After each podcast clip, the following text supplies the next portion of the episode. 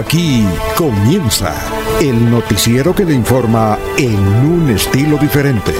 Últimas noticias. Últimas noticias.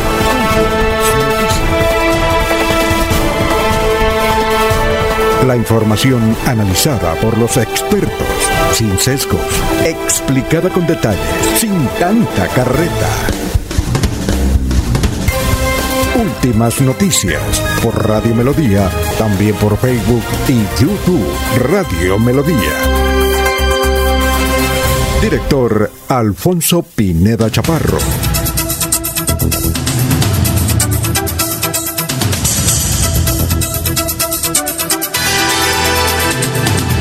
Gracias a Dios.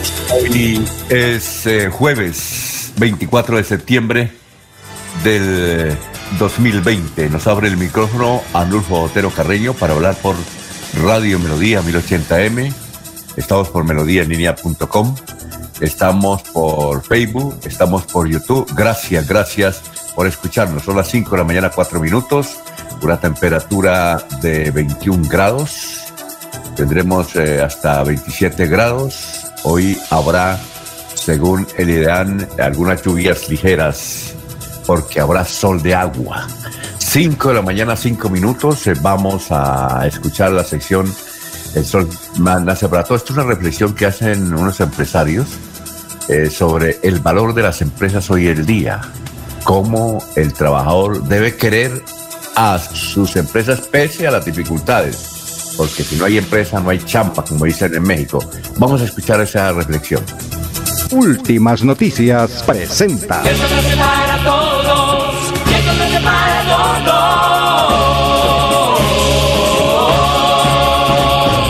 El sol nace para todos y se entrega con amor. El mundo da muchas vueltas. Victoria's Secret se declaró en quiebra, al igual que el Circo del Sol.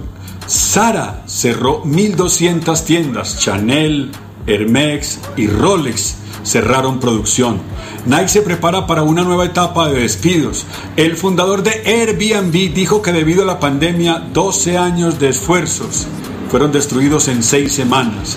Starbucks anunció el cierre permanente de 400 tiendas y la lista continúa. Cinco meses de pandemia crearon muchas deudas, decenas de miles de empresas quebraron. Si la empresa donde usted trabaja se mantiene sin cortes ni despidos, trátela bien y también a sus clientes. Defiéndala como si fuera suya. El 2020 es el año del sostenimiento, es el año de cuidar lo que se tiene.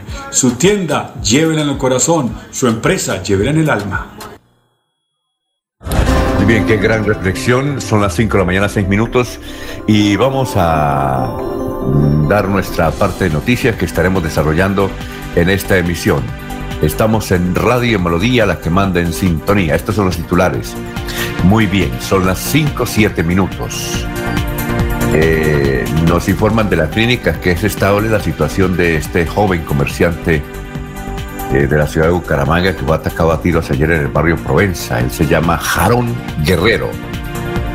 Eh, cuando transitaba en su pequeño carro, su carro, su automóvil pequeño, no es tan pomposo, pomposo pues eh, dicen que unos tipos le dispararon y que le estaban cobrando una deuda. Esas son las primeras versiones, pero eh, eh, el, el asunto es que se salvó y se salva, según el pronóstico médico. Bueno, organizaciones que trabajan en la preservación del medio ambiente a nivel nacional e internacional le han pedido al Tribunal Administrativo de Santander que suspenda el licenciamiento que solicitó la empresa Minesa para la explotación minera en ese ecosistema.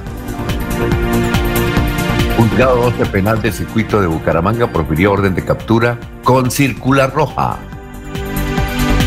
contra una profesional santanderiana que tuvo líos en un contrato con eh, eh, en la administración del 2012 la alcaldía de Bucaramanga. Dicen que ella está eh, fuera del país, por eso Circular Roja se trata de Milena Montesino Hernández.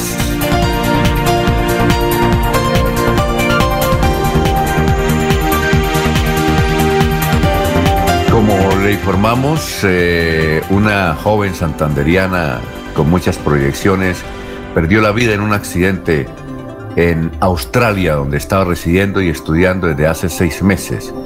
Ella respondía el nombre de María Alejandra Landazábal Contreras. El accidente fue en Sydney. Ella estaba eh, esperando el semáforo en su moto eh, hacia la medianoche y llegó un vehículo aparentemente conducido por un borracho, ya también hay borrachos, y la chocó, la levantó y ella se accidentó y murió en las últimas horas. Le están haciendo una vaquita ya en Australia para traerla aquí a la ciudad de Bucaramanga para su sepelio. Ese traslado vale 30 mil dólares.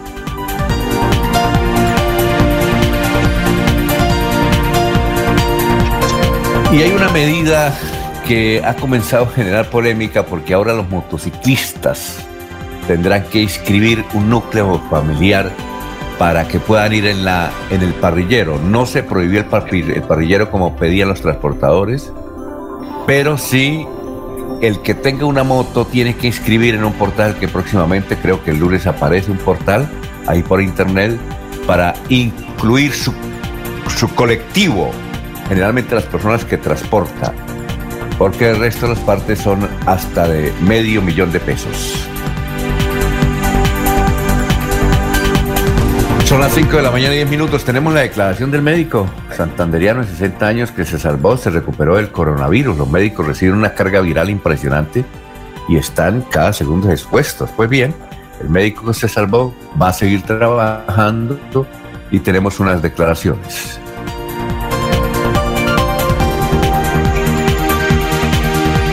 La Fundación Cardiovascular de Colombia inició el reclutamiento de 500 pacientes aquí de 18 años hacia adelante. No hay límite de edad para experimentar la vacuna, dice el doctor Víctor Raúl Castillo. Y eh, obviamente es al gratín. Se pueden comunicar con la página de la Fundación Cardiovascular. El alcalde de Curumaní, del vecino departamento de, de El Cesar, fue enviado a la cárcel por presunto asesinato de una exconcejal. Son las 5 de la mañana, 11 minutos, y vamos a saludar a nuestros compañeros de la mesa virtual aquí en Radio Melodía. Laurencio Gamba está en Últimas Noticias de Radio Melodía 1080 AM. Bueno, Gran Laurencio, muy buenos días. Lugar, sitio y modo. ¿Qué más que ha habido, como dicen en las Fuerzas Armadas? Lugar, sitio y modo. ¿Cómo se encuentra? Muy buenos días. Alfonso, muy buen día. Hoy me encuentro por aquí, por el lado del municipio de Florida Blanca, cerca de la casa de Juan José Rincón Osma, porque hoy la celebra su esposa. Me dijeron hay que llegar temprano porque el almuerzo es a las 12 en punto. Si no llega a las 12, no almuerzo porque es una costumbre familiar. 12 en punto el almuerzo todos. Alfonso, pero es que le tengo un mensaje. Un pariente amigo desde Valencia, Estado Carabobo, me dijo aquí hay distrito, parroquia o municipio. Se llama Juan José, en homenaje a Juan José Rincón, que lo esperan allá en el municipio Juan José del estado Carabobo, cerca del estado venezolano Valencia. Entonces el saludo que cliente le dice, aquí lo esperamos junto con su esposa para que cumpleaños. Alfonso, mañana se inicia la, la, Laurencio, Parque que, Mundial del Laurencio, Señor. Laurencio, señor. es que, que hay un municipio en Carabobo que se llama Juan José, es que cuando usted lo pronunció, el distrito, se le fue la voz, eh, como se está interrumpiendo el internet, no alcanza a salir su, su voz. ¿Un municipio que llama Juan José? Sí, es el municipio José Mora, cerca a la capital del estado Carabobo. Cada vez que pronuncias, eh, cada vez que pronuncias, se, se, se va. Sí, ¿cómo se llama? Sí, Juan Juan Juan José Mora es, es un distrito o parroquia o municipio, sí, Juan José Mora, en homenaje a, Juan José Rincón, entonces que lo esperan a, él y a su esposa que hoy está de cumpleaños, Alfonso. Muy bien. A Juan José Rincón. Le tienen Bueno. en el estado Carabobo. Alfonso le decía que mañana se inicia la asociación del proyecto Parque Mundial del Cacao ahí eh, con una reunión entre el gobernador y dirigentes de ese el Hospital Universitario de Santander recibió más elementos atender pacientes COVID-19. Así lo señala el niño. Otro logro de la, de la eh, otro logro nacional de la financiera como Ultrasan, un nuevo eh, data center que está ubicado en la zona en el área metropolitana. Los santandereanos caficultores del café con el apoyo y vigilancia del Nacional y en algunos sectores del ejército, cualquier eventualidad. Y el ministro de Jonathan Malagón reconoció el trabajo que hizo el exalcalde de ese municipio, el Alfonso Dineros. Precisamente aquí está el ministro de Jonathan Malagón recordando esos proyectos importantes y las obras que se hacen en los municipios santandereanos esté construyendo mucha vivienda de más de 200 millones de pesos. El reverdecimiento de una nueva oferta de vivienda de interés social, porque hoy se están mezclando dos intervenciones. La primera, la intervención de vivienda gratuita, un proyecto que viene de atrás. El rostro es también el de 99 familias más dejan de pagar arriendo y se convierten en propietarios. ¿Y qué es lo importante de un programa de ese tipo? Que no se quede en Bucaramanga, en el área metropolitana, que no se quede en Florida Blanca, todos los rincones del departamento, un proyecto que durante tantos años se esperaba con anhelo, que es el proyecto de las 5000, una de las obras de ingeniería más complejas, porque recoge en gran altura, tiene la captación, es una tecnología además alemana de válvulas y de tubería de última generación. Bueno, eh, esto, eso era Laurencio. Laurencio le iba a decir una cosa. Eh, Señor. Don Henry Zapata lo saluda, pero dice que su internet está eh, muy intermitente, que se, que se va, a veces se le come las Alfonso, es que sí, me dicen es lo siguiente, que habría la posibilidad que al parecer en el, la estación sur de la policía aquí en el área instalaron un toro que daña señales de, de teléfono y también por la posible intervención de ese, digamos, no recuerdo bien el nombre, que está en la modelo. Es posible que esas dos acciones entonces están perjudicando la señal, lo que me han dicho. Tocaría revisar eso, Alfonso. Oiga, eh, a propósito de eso... tenía buena señal, señor. a propósito de eso, Laurencio, no, porque entonces también al doctor Julio Enrique se le interrumpiría y el doctor No, porque es que yo estoy en el centro. Oiga, a Yo estoy cerca aquí, está, estoy ya, señor a propósito de, policía, eh, allá hay una estación recién construida de policía, eh, se llama la Policía Sur. Sí, en, qué parte queda? Estación Sur, eh, digamos enseguida, la bajando de, ¿cómo se llama? El sector de ahí. Pues sí, ¿cómo se llama? Y, de Ciudad de la Mayor, de la Ciudad de la Mayor, Ciudad de la Mayor, Ciudad de la ah, Mayor, de Ciudad de la ahí baja, pero digo, estoy a unos 500 metros. Por eso, como unos 500 cuando metros, uno va, es posible. cuando uno va, sí. Laurencio, como cuando uno va para el Mutis, ¿o no? Señor, enseguida de la parroquia del, de los padres mexicanos de Juan Pablo II, o sea, ah, estamos a menos de 500 metros. Entonces, es posible que eso me esté afectando la señal. puede ser, puede ser. Lo que tienen, sí, pero venden aparatos, venden aparatos. Venden algunos aparaticos, venden algunos aparaticos que tratan de contener esas eh, acciones y esas frecuencias. Entonces, con un técnico, con uno que sepa. Sí, y, hay, que hay pues, decirle nuevamente a Movistar que venga y nos revise a Social. Dígale, dígale. la gente tiene razón que nos diga que, que tenemos problemas en la señal. Entonces, sí, es normal, Alfonso. Ayer sí, porque estaba allá en la toma de Aratoca y gracias a un peor que nos trajo desde Aratoca aquí a Bucaramanga. Pero la señal sí, eso es puramente técnica, Alfonso. El satélite que nos está fallando. Muy bien, son las 5 y 18 minutos, ya lo está saludando el ingeniero colombo argentino Jairo Macías. Eh, igualmente un saludo para el Ramiro Carvajal, que tienen a otra promoción. A propósito, por ahí tengo un, un video del gerente Vladimir Puentes de San Andresito La Isla sobre nuevas promociones. Voy a buscarlo. Un saludo para eh, eh, don Aníbal Navas Delgado, dinámico gerente general de Radio Taxis Libre, la empresa más antigua e importante del oriente colombiano en materia de taxis, con toda la tecnología al servicio de la ciudad, que tiene el teléfono 634-2222. Saludo para Juan José Rinconosma, me mandó la lista. Oiga, y entonces, eh, Laurencio, usted como fue a la casa de Juan José Rincón, que todos los días él nos amplifica, y entonces, por ejemplo, todos los, eh, los habitantes del barrio Santana y de la cumbre, pues escuchan este noticiero porque le ponen alto volumen Juan José Rincón Osma. Entonces, Juan José Rincón Osma, eh, usted lo, lo ha visitado y vio el material que tiene porque va a instalar una productora de ponqués, de ponqué, ¿no? Para tantas celebraciones que tiene. Es que la lista es larga. Por aquí Hoy es el de la esposa. Hoy es el de la esposa. Que, es, que es el, cumpleaños más importante. Dice, eh, Rosa, eh, le voy a leer el mensaje textual, ¿no? Rosabelia Orozco de Rincón, que es la esposa de Juan José, de parte de Juan José Rincón Osma, sus hijos, Álvaro Rincón Orozco, Juan Pablo Rincón Orozco, Laura Marcela Rincón Orozco, su nieto, o Juan Alexander Santiago Rincón, su nieta, Isabela Rincón Carreño, su yerno, Edgar Ramírez Hernández, su nuera, Mayeli Carreño y toda la familia. Es decir, a él le da bien el día del padre y del del abuelo.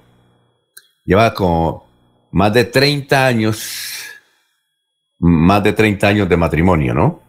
Y le van bien. Quién sabe cuál será el secreto, si es él o ella. Yo creo que es ella. Por eso felicitaciones. Yo creo que es ella, la, la de el éxito. Eh, la mayoría, dicen que la mayoría santanderianas son de mal genio, ¿no? A veces no son de mal genio, es que parece que se preocupan por el hogar. Entonces, doña Rosabelia Orozco nos cuenta qué regalo le dio Juan José. Nos cuenta después, por ahí mañana o pasado mañana. Pero felicitaciones. Muy bien, son las 5 de la mañana, 20 minutos. Seguimos saludando a nuestros compañeros de trabajo a esta hora en Radio Melodía. Julio Enrique Avellaneda está en Últimas Noticias de Radio Melodía 1080 AM. Hola, doctor Julio, ¿cómo está? Tenga usted muy buenos días. Director, muy buen día para usted, para todos los compañeros en la red y como siempre, Alfonso, nuestro saludo cordial y afectuoso para toda, toda la amable audiencia de la potente Radio Melodía. Ah, muy bien. ¿Y qué más? ¿Qué ha habido? ¿Qué hay de nuevo? No, Alfonso, nada especial. Por ahí le puso Sí, ¿Ah? me, me, envió un mensaje, pero no he podido todavía conseguir. Una tarea, pero es fundamental, doctor, que se pronuncien algo porque tiene que ser hoy sobre una decisión de la Corte. Interesante esa decisión, ¿no? Bastante. Tengo noticia, pero no tengo el texto de la sentencia, pero trataremos en el, en el curso de la emisión de... Claro, que nos explique porque eso ha habido... Esa es una sentencia de la Corte, una, una sentencia y un fallo, ¿es lo mismo? Eh, sí, es lo mismo, ¿no? Una decisión de la Corte Suprema de Justicia al resolver una acción de tutela, si mal no estoy. Mm, bueno, otra cosa es que continúe estable el doctor Alejandro Galvis. Nos habían dicho que eh, si es coronavirus no era de, mucho, mucho efecto en él, pero parece que se complicó y tuvieron, como dicen los médicos, que entubarlo, ¿no? Ah, Está en la, en la Joscal. ¿Cierto?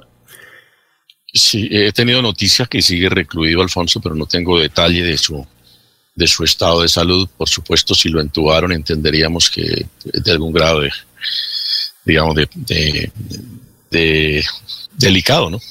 Así estuvo el, el, que tiene más o menos la misma edad con el presidente del el reinado de Cartagena. Don Raimundo. Sí, don Raimundo, más o menos. Creo que tiene la misma edad, ¿no? Yo creo que son contemporáneos. Eh, eh, Raimundo duró aproximadamente 40 días, pero logró salir adelante, ¿no? Sí, salió adelante, salió adelante.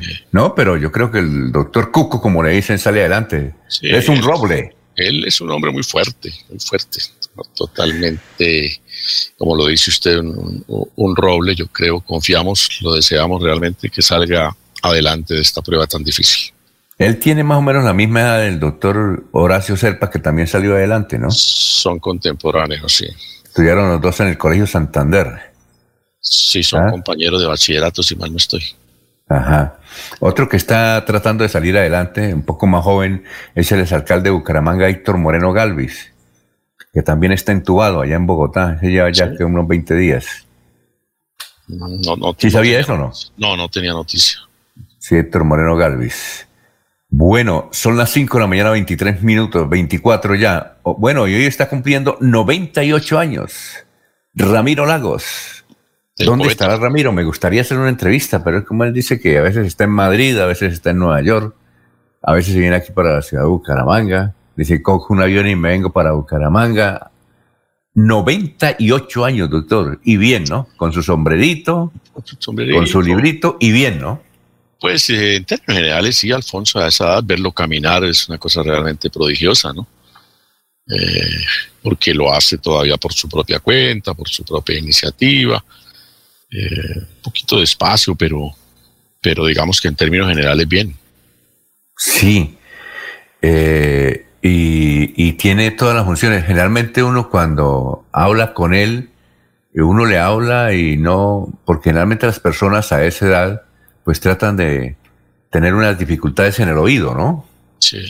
Lo digo por mi abuelo que murió casi a los 100 años y cuando tenía como 98 años, eh, pero repítame, repítame, que, pero uno estaba cerquita, tenía dificultades y con Ramiro no, es un hombre viajado, echado para adelante, ¿no? Don Ramiro Lagos, 98 años, él es de Bucaramanga, ¿cierto? Sí, él es, él, es, eh, él es oriundo de Bucaramanga, creo que sí. Muy bien, Quiere- él yo quiere creo mucho. que... Quiere ¿Ah? mucho su tierra, quiere mucho su tierra, quiere mucho a Santander. Yo creo que él tiene más libros que usted de esos que tiene atrás, en lo que habrían, que, que él ha escrito, ¿no? Sí. Poesía, ¿no? Bueno, doctor Julio, ¿y cuál es el santo de hoy? Alfonso, hoy el santoral nos recuerda eh, o hace advocación a la Virgen de las Mercedes. La Virgen Hoy las es el día de la, me- de la Virgen de Hoy la es, el Merced. día, hoy es el día de la Virgen de las Mercedes. y Uy, no sabía, doctor. De manera que en los centros penitenciarios vamos a estar de, de celebraciones, ¿no? Porque es la patrona de los presos. Ah, ¿Y por qué? ¿Y, por- y cuál fue la vida de ella? ¿Por qué es la patrona? La, eh, la patrona de los presos de Alfonso, ¿por qué cuenta la historia que a San Pedro de Nolasco, un santo que, que- creo que era de origen francés, hacia comienzos del siglo XIII, San Pedro de Nolasco eh, es, eh, es francés, pero está en España, y es eh, el maestro, el educador de los hijos de un rey de esa época, y se desató un conflicto se armó una guerra, ese rey cayó preso y San Pedro Nolasco se puso a la tarea de rescatar prisioneros, Alfonso. De rescatar prisioneros y entonces, según los relatos históricos, algún día se le apareció la Virgen y le dijo que fundara una, una comunidad religiosa que tuviese como propósito eh, ayudar a quienes estaban presos. Y entonces San Pedro Nolasco se, se dedica a esa tarea. Él es el fundador de la comunidad de la Virgen de las, Mer- de las Mercedarias, pues. Sí, claro. Sí. Y todo nace a partir de, de esa leyenda, de ese, de ese relato histórico de que tiene la visión con la Virgen y que la Virgen le encomienda la función de o la tarea de crear esa comunidad religiosa. Entonces él, él dedicó su vida, el resto de su vida, a, a la atención de los presos, a la liberación de los esclavos, a, a auxiliar y a socorrer todo aquel que se encontrare privado de su libertad. Por eso la Virgen de las Mercedes se convierte en la patrona de los presos. Pero, pero, ah, bueno, podríamos decir, y me excusan el término, usted y los venerables eh, doctores de la Iglesia Católica, él, él, él creó la Virgen de las Mercedes.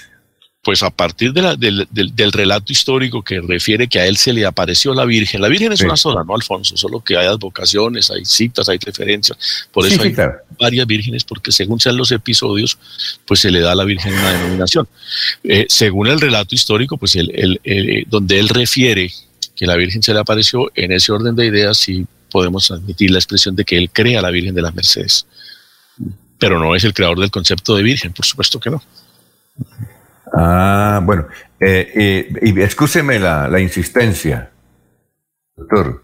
Sí. Usted es profesor y, y usted le tiene paciencia a los alumnos. Yo por eso no soy profesor, ¿cierto? Porque ustedes como profesor deben tener mucha paciencia, ¿verdad?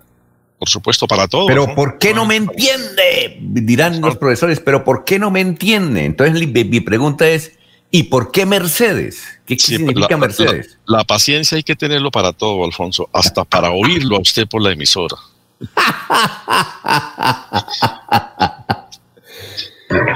Por eso, Valga la recomendación fraterna.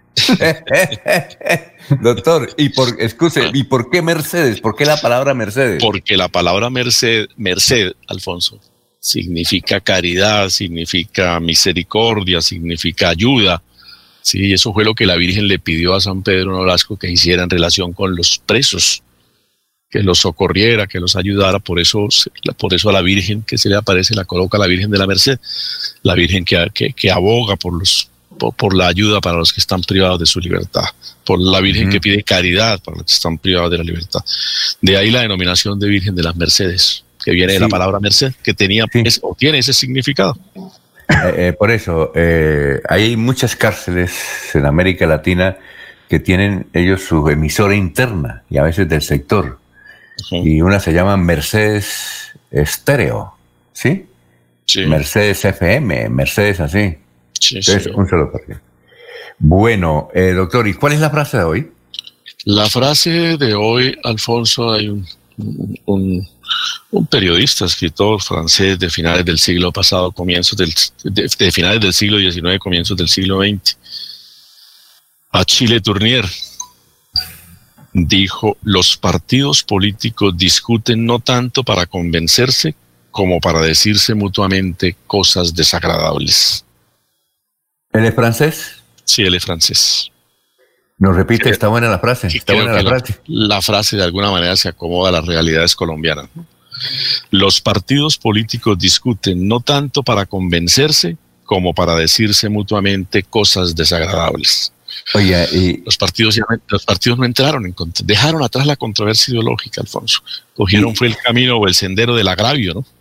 oye, es- exacto, si usted puede escuchar la- eh, las intervenciones de los presidentes que mandaron la mayoría grabada su intervención a las Naciones Unidas, porque están en la Asamblea, usted se pregunta, como me preguntaba yo, ¿cómo es posible que un presidente de la primera potencia mundial como Estados Unidos, como Estados Unidos, como es el actual, eh, tenga esos pensamientos? Eh, totalmente. Eh, eso, fue, eso fue una cosa eh, agravante. Es decir, Rodolfo Hernández se le queda en calzones, en serio.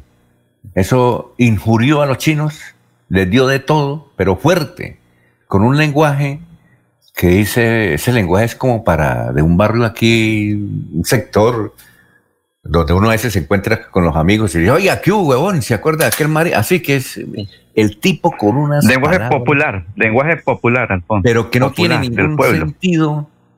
¿Cómo Estados Unidos eligen un- a un presidente de esa naturaleza que en plena cumbre de los mandatarios mundiales utiliza su púlpito y además fue grabado? Ah, eh, los asesores habían podido decir, señor presidente, no, no, no enviemos eso, pero él, como cualquier eh, personaje de un, de un barrio rico, pobre de la ciudad de Bucaramanga, expresándose de esa forma contra los chinos, eso no hay derecho. Y dice, Sí, no, mejor dicho, no, le, no. le- le- ha restado decoro, Alfonso, a la figura o a la dignidad de, de la presidencia, de los, de- los- a la institución del presidente de los Estados. Unidos, el señor Trump. Un país que guste o no nos guste y, compartamos o no las líneas de quienes han ejercido la presidencia de los Estados Unidos, la generalidad de sus mandatarios han sobresalido por, por la distinción, ¿no? Por, por, por el No, porte, pues. por la manera eh, prudente de expresarse, sin, sin que eso, sin que eso signifique, pues, eh, digamos, eh, coartarse en, No, pues, el ejercicio de, de sus opiniones, ¿no? Pero oír unos presidentes como Kennedy, como Clinton, como Claro. Rockefeller, como el mismo Reagan, como- es decir, de, otro talante, de otra talla.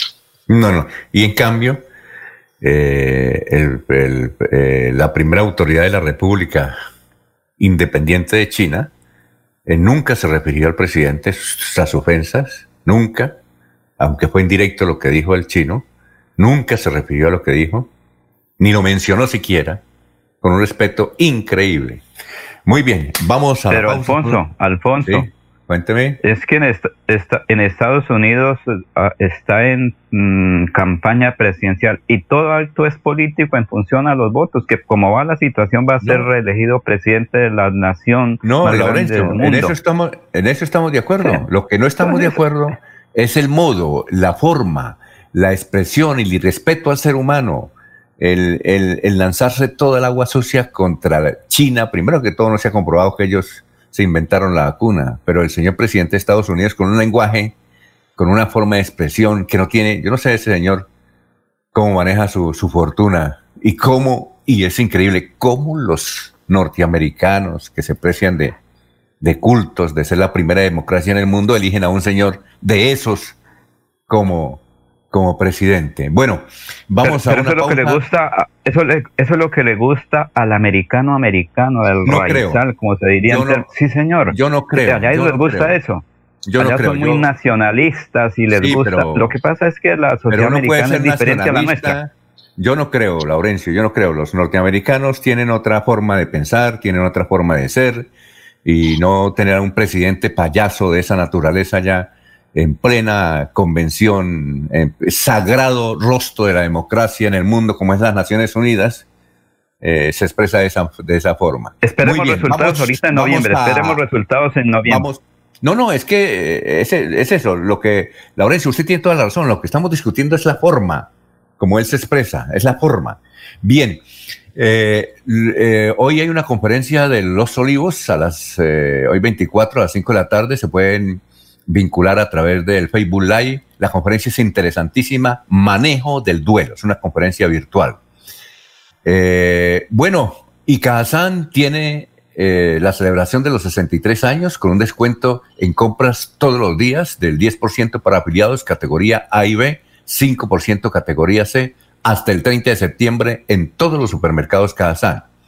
Y Cofuturo, que está cumpliendo 29 años, hoy tiene la unidad móvil en cabecera del llano en Bucaramanga. Hay que aprovechar esa unidad.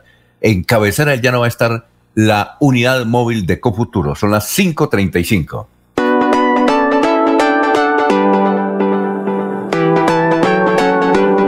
Melo Radio Sin Fronteras. Escúchenos en cualquier lugar del mundo. Melodíaenlínea.com es nuestra página web. Melodíaenlínea.com. Señal para todo el mundo. Señal para todo el mundo. Radio sin límites. Radio sin fronteras.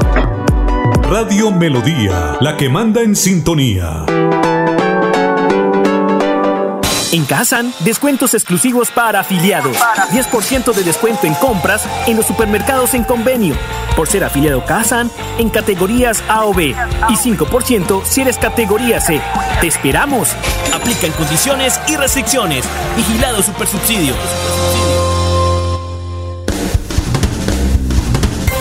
Se va la noche y llega últimas noticias. Todos los días, desde las 5 de la mañana, empezar el día bien informado y con entusiasmo.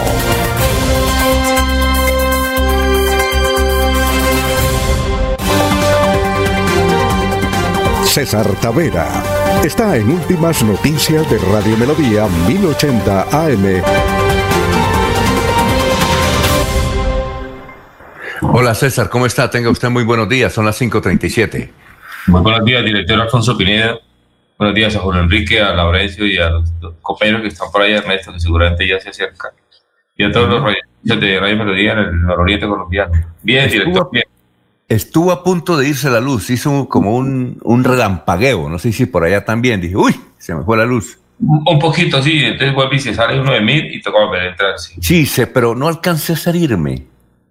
Eh, Un intento, fue un intento. Mi hermano dice que hay un aparatico, hay un aparatico, un, un dispositivo que uno lo compra y si se va la luz no pasa nada. Es decir, dura un, un tiempo hasta más de una hora prudenci- prude- prudencial.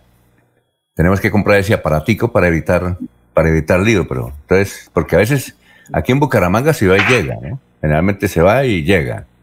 Sí, a pesar de haber planta, los disparos quitan la conexión. Bueno, César, ¿qué ha habido? ¿Cuál es el, el, el tema de hoy? ¿Cuál es la fecha? ¿Qué celebramos hoy? Eh, hoy, hoy, hoy hay tres temas que le interesan al mundo promovidos por la ONU. Hoy es el Día Internacional de la Actividad Marítima. Para destacar que es por la construcción de navíos y el desarrollo de la, de la, del comercio marítimo, fue que se extendió por el mundo pues todo el comercio de la seda, el descubrimiento de América, la traída del papel de China, la pólvora, el intercambio y, la- y el mejoramiento de la humanidad y a la vez también, ustedes saben que los mares están en crisis por la contaminación del plástico principalmente. ¿no? Entonces, en todo caso, se aprovecha el día para hacer ver eh, el- el- la importancia de los mares para la vida y la importancia de los mares para la economía. Pero eh, que el lema de este año es que eh, la actividad marítima que sea sostenible, sustentable en el planeta Tierra. Y el Día Internacional de la Actividad Marítima celebra eso y se le reconoce sobre todo a los hombres de- y mujeres de mar que viven en, eh, la vida en el mar con sus actividades. Se les quiere reconocer el aporte al mundo. También un día como hoy es el día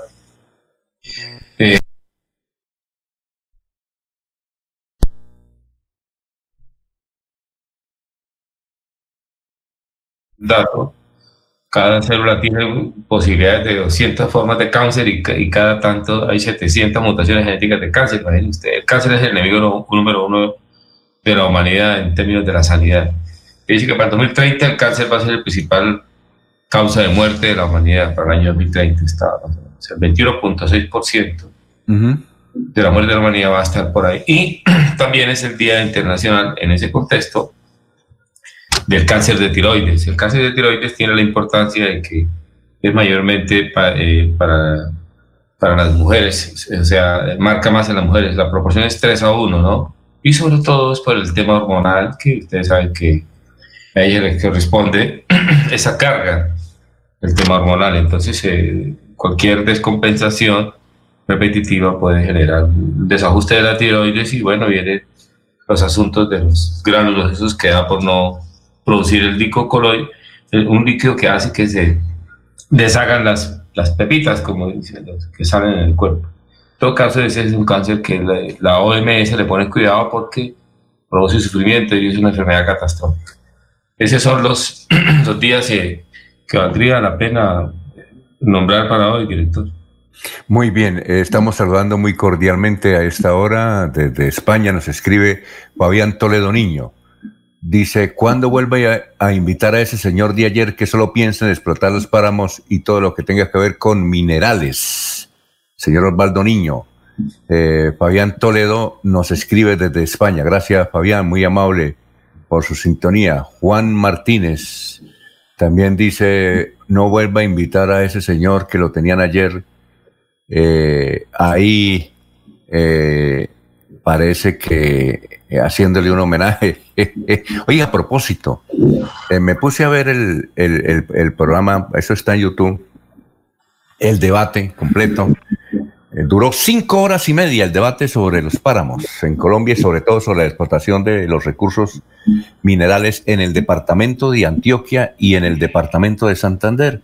Y hay una curiosidad. Hay dos senadores que en el Congreso de la República se votan fuego, pero duro, que es Jorge Enrique Robledo del Polo Democrático y el doctor eh, Felipe Mejía del Centro Democrático y el Departamento de Caldas. Eso se da un juego, pero ayer, eh, en la sesión mm, que duró cinco horas y media la Comisión Quinta del Senado para hablar de sobre los páramos, están completamente de acuerdo. El señor también Felipe Mejía se opone a la forma como se piensa explotar la minería en Colombia y sobre todo en los páramos y en el departamento de Antioquia. Era palabritas buenas de aquí o palabritas buenas de allá.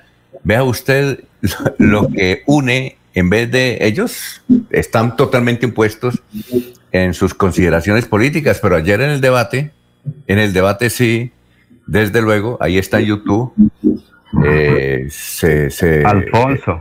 Hicieron un frente común, hicieron un frente común para evitar la explotación en los páramos y cerca de los páramos. A ver, don Laurencio. Es que, es que precisamente entiendo, según las informaciones, hoy hay protestas ahí en Antioquia en otros sectores, particularmente en la zona donde se está proyectando también una explotación minera. Hoy, estos días, viene la gente y han solicitado que, igual que lo que ocurre en esta región, que eh, la Agencia Nacional de Licencias Ambientales no les dé eh, esa licencia allá en Antioquia. O sea, de todas maneras, no sé si de pronto usted dejó ir ayer un ministro, ¿qué tal que estuvo para ser ministro de Minas y Energía? Que el señor sí tiene conocimientos, ¿sí para qué? Tiene muchos conocimientos. Yo creo que va a ser ministro de Minas o viceministro, pero él sí tiene conocimiento desde la parte puramente administrativa del orden nacional, Alfonso. Pero yo no sé cómo, cómo va a ser de aquí en adelante en eso del par- de los páramos, porque el señor ministro, si usted quiere, a mí me sorprendió lo que, lo que dijo el ministro realmente, eh, en el sentido del ministro de Minas. Venga, director. Él, él dijo, él dijo que la única solución, y ahí está grabado, no me lo invento yo, es el, el doctor Diego Mesa. ¿Por qué lo dijo diga? Dijo que la única solución, eh, yo, yo no es que esté de acuerdo o en desacuerdo con él, lo repito, pero sí me sorprende lo que dijo. Dijo, la única solución para salir de la crisis económica es la explotación de los recursos minerales en Colombia, tanto en Santander como en Antioquia. Lo dijo claritamente, inclusive yo, yo devolvía Pero- el video y dije, este señor que dijo, ah, oiga, es increíble, ojo, dijo la única solución, porque según él, eh, actualmente la minería y con los proyectos de Santurbán y Antioquia van a generar directamente 350 mil empleos, directamente. Y dice que después de la pandemia, la única solución, eh, eh, repito César, no es que yo esté diciendo que estoy de acuerdo con él y estoy en desacuerdo, solamente estoy trasladando mi impresión de lo que él dijo. Siga, gran César. Venga, y, luego, y luego vamos a saludar al Pero, gran eh, Ernesto. Pero de verdad, venga, director, con todo- lo digo con todo cariño y todo respeto, como, como yo le, le profeso a usted, pero, pero por el hecho de que lo diga el ministro, eso no quiere decir que el ministro, digamos, está jugado con, con las multinacionales, está jugado con los árabes. Es que, por más de que quieran tapar eso, es que quedan en Colombia cuatro puntos de los 100 que produce la plusvalía de eso. Yo no sé si eso lo podemos entender con aritmética. Simple. Uno no necesita hacer una maestría para entender eso. Empobrecen los territorios, en serio, es que lo empobrecen, los acaban. Y lo otro que le quiero decir es que llevamos con esa frase implícita, tácita, 500 años. Es la única manera de salir de la pobreza y Colombia es un país de 24 millones de pobres. Eso no es cierto. O sea, digamos, recabar sobre qué es que la pandemia para salir de la pobreza, no, eso no es cierto, de verdad no es cierto, ¿no? O sea, de 13 millones de dólares tiene Escala de Metangulo en caja y los ricos colombianos muy ricos tienen 50 millones de, de dólares en caja. O sea, eso no es cierto, de verdad no. Y lo, lo segundo que le quería decir, que lo diga el ministro que por la pandemia, esa es, esa es la perversión de los políticos colombianos, esa es la perversión. O sea, decirle a la gente eh, que, que, tenemos problemas económicos, que es la manera de salir de pobre. Yo, no- yo no creo que yo, yo no creo que aumente mis ingresos, por, yo, César Tavera, un hombre ciudadano a pie, que a mí se me aumenten los ingresos porque los árabes se roban el oro de, de Santurbán. Yo no creo que a mí se me aumenten los ingresos. Y lo otro es que, digamos, ese es un tema desgastante que no tiene fundamento para para los que promueven sacar el oro. De verdad no tiene fundamento. Tiene fundamento para y con familias santanderianas que quedan con la de verdad, director, yo lo digo con todo cariño. Ese es un tema que hacerle propaganda, eh, digamos que pasa uno por insultar la inteligencia de los demás. Entonces yo te- tengo claro, tengo claro de verdad que el tema de la despropiación del oro de Colombia empobrece el país y el territorio. Pero espera, espera, director, que me faltaba una fecha que quería decir para la gente del fútbol para ponerle azúcar al tinto y no sal. Un día como hoy, Julio Enrique y Ernesto, que está por ahí, en, 18 en 1957 se inauguró el Nou Camp, uno de los estadios más emblemáticos del fútbol, y, es, y ellos lo celebran un día como hoy. Y, y, 30, y 30 años después, o 27 años después, crearon el, el Museo del Club Barcelona. Y ese es un encuentro de la cultura y el mundo del fútbol lo celebra. Y quería, siempre me ha pasado y quería aprovechar la oportunidad para decirlo. En medio del, en medio del cianuro y los socavores de la mina. Sobre eso le voy a preguntar sobre ese estadio de Barcelona algo, César, pero después de un mensaje y de recibir como se merece a Ernesto Alvarado. Recuerden que eh, Cofuturo, que está cumpliendo 29 años, estará hoy con su unidad móvil en cabecera del llano. Son las 5:48. Los Olivos, un homenaje al amor. Primera clave para superar el duelo. Acepta tus propios sentimientos. Lo mejor es darle la posibilidad de atravesar sentimientos como negación, tristeza, frustración, ansiedad, vacío, miedo. En tu duelo estamos ahí. Los olivos, los olivos. Para seguir adelante, crédito educativo en línea. Ingresa a www.cofuturo.com.co. Tenemos la tasa de interés más baja del mercado. 1% para el segundo semestre de 2020. Atención telefónica 318-717-3270, 322-306-0066 y 316-544-4253. Cofuturo. Construimos sueños de progreso. Se va la noche y llega últimas noticias.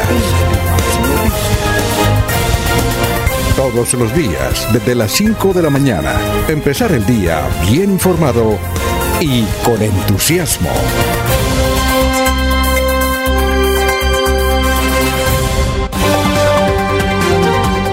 Ernesto Alvarado está en Últimas Noticias de Radio Melodía 1080 AM. Eh, ¿Se le alcanzó hoy la luz, eh, Ernesto? Muy buenos días. Eh, Alfonso, compañeros y oyentes, buenos días. Es un placer saludarles. Se nos fue Sí, ¿cómo aquí. Se nos fue la, el, inter- el internet. Ah, pensé que la luz. Aquí a mí se le alcanzó hoy la luz. No. ¿Qué más? Te- tenía problemas, era con la conexión, ya estaba conectado, pero se nos fue, infortunadamente. Bueno. Bueno, gran Ernesto. ¿Qué más? ¿De qué hablamos hoy, Ernesto? Ponga el tema viejo, que no sea Eh, Santurbán. Ha- Hablemos de, de, de Santurbán, bueno, pero si no se ponen bravos, eh, porque es que, que se ponen bravos muy difícil. Eh, si no Ah. se puede escuchar es complicado. Mejor lo invito para que hablemos del mejor equipo del mundo. Uy, dígame, ¿qué hay que hacer?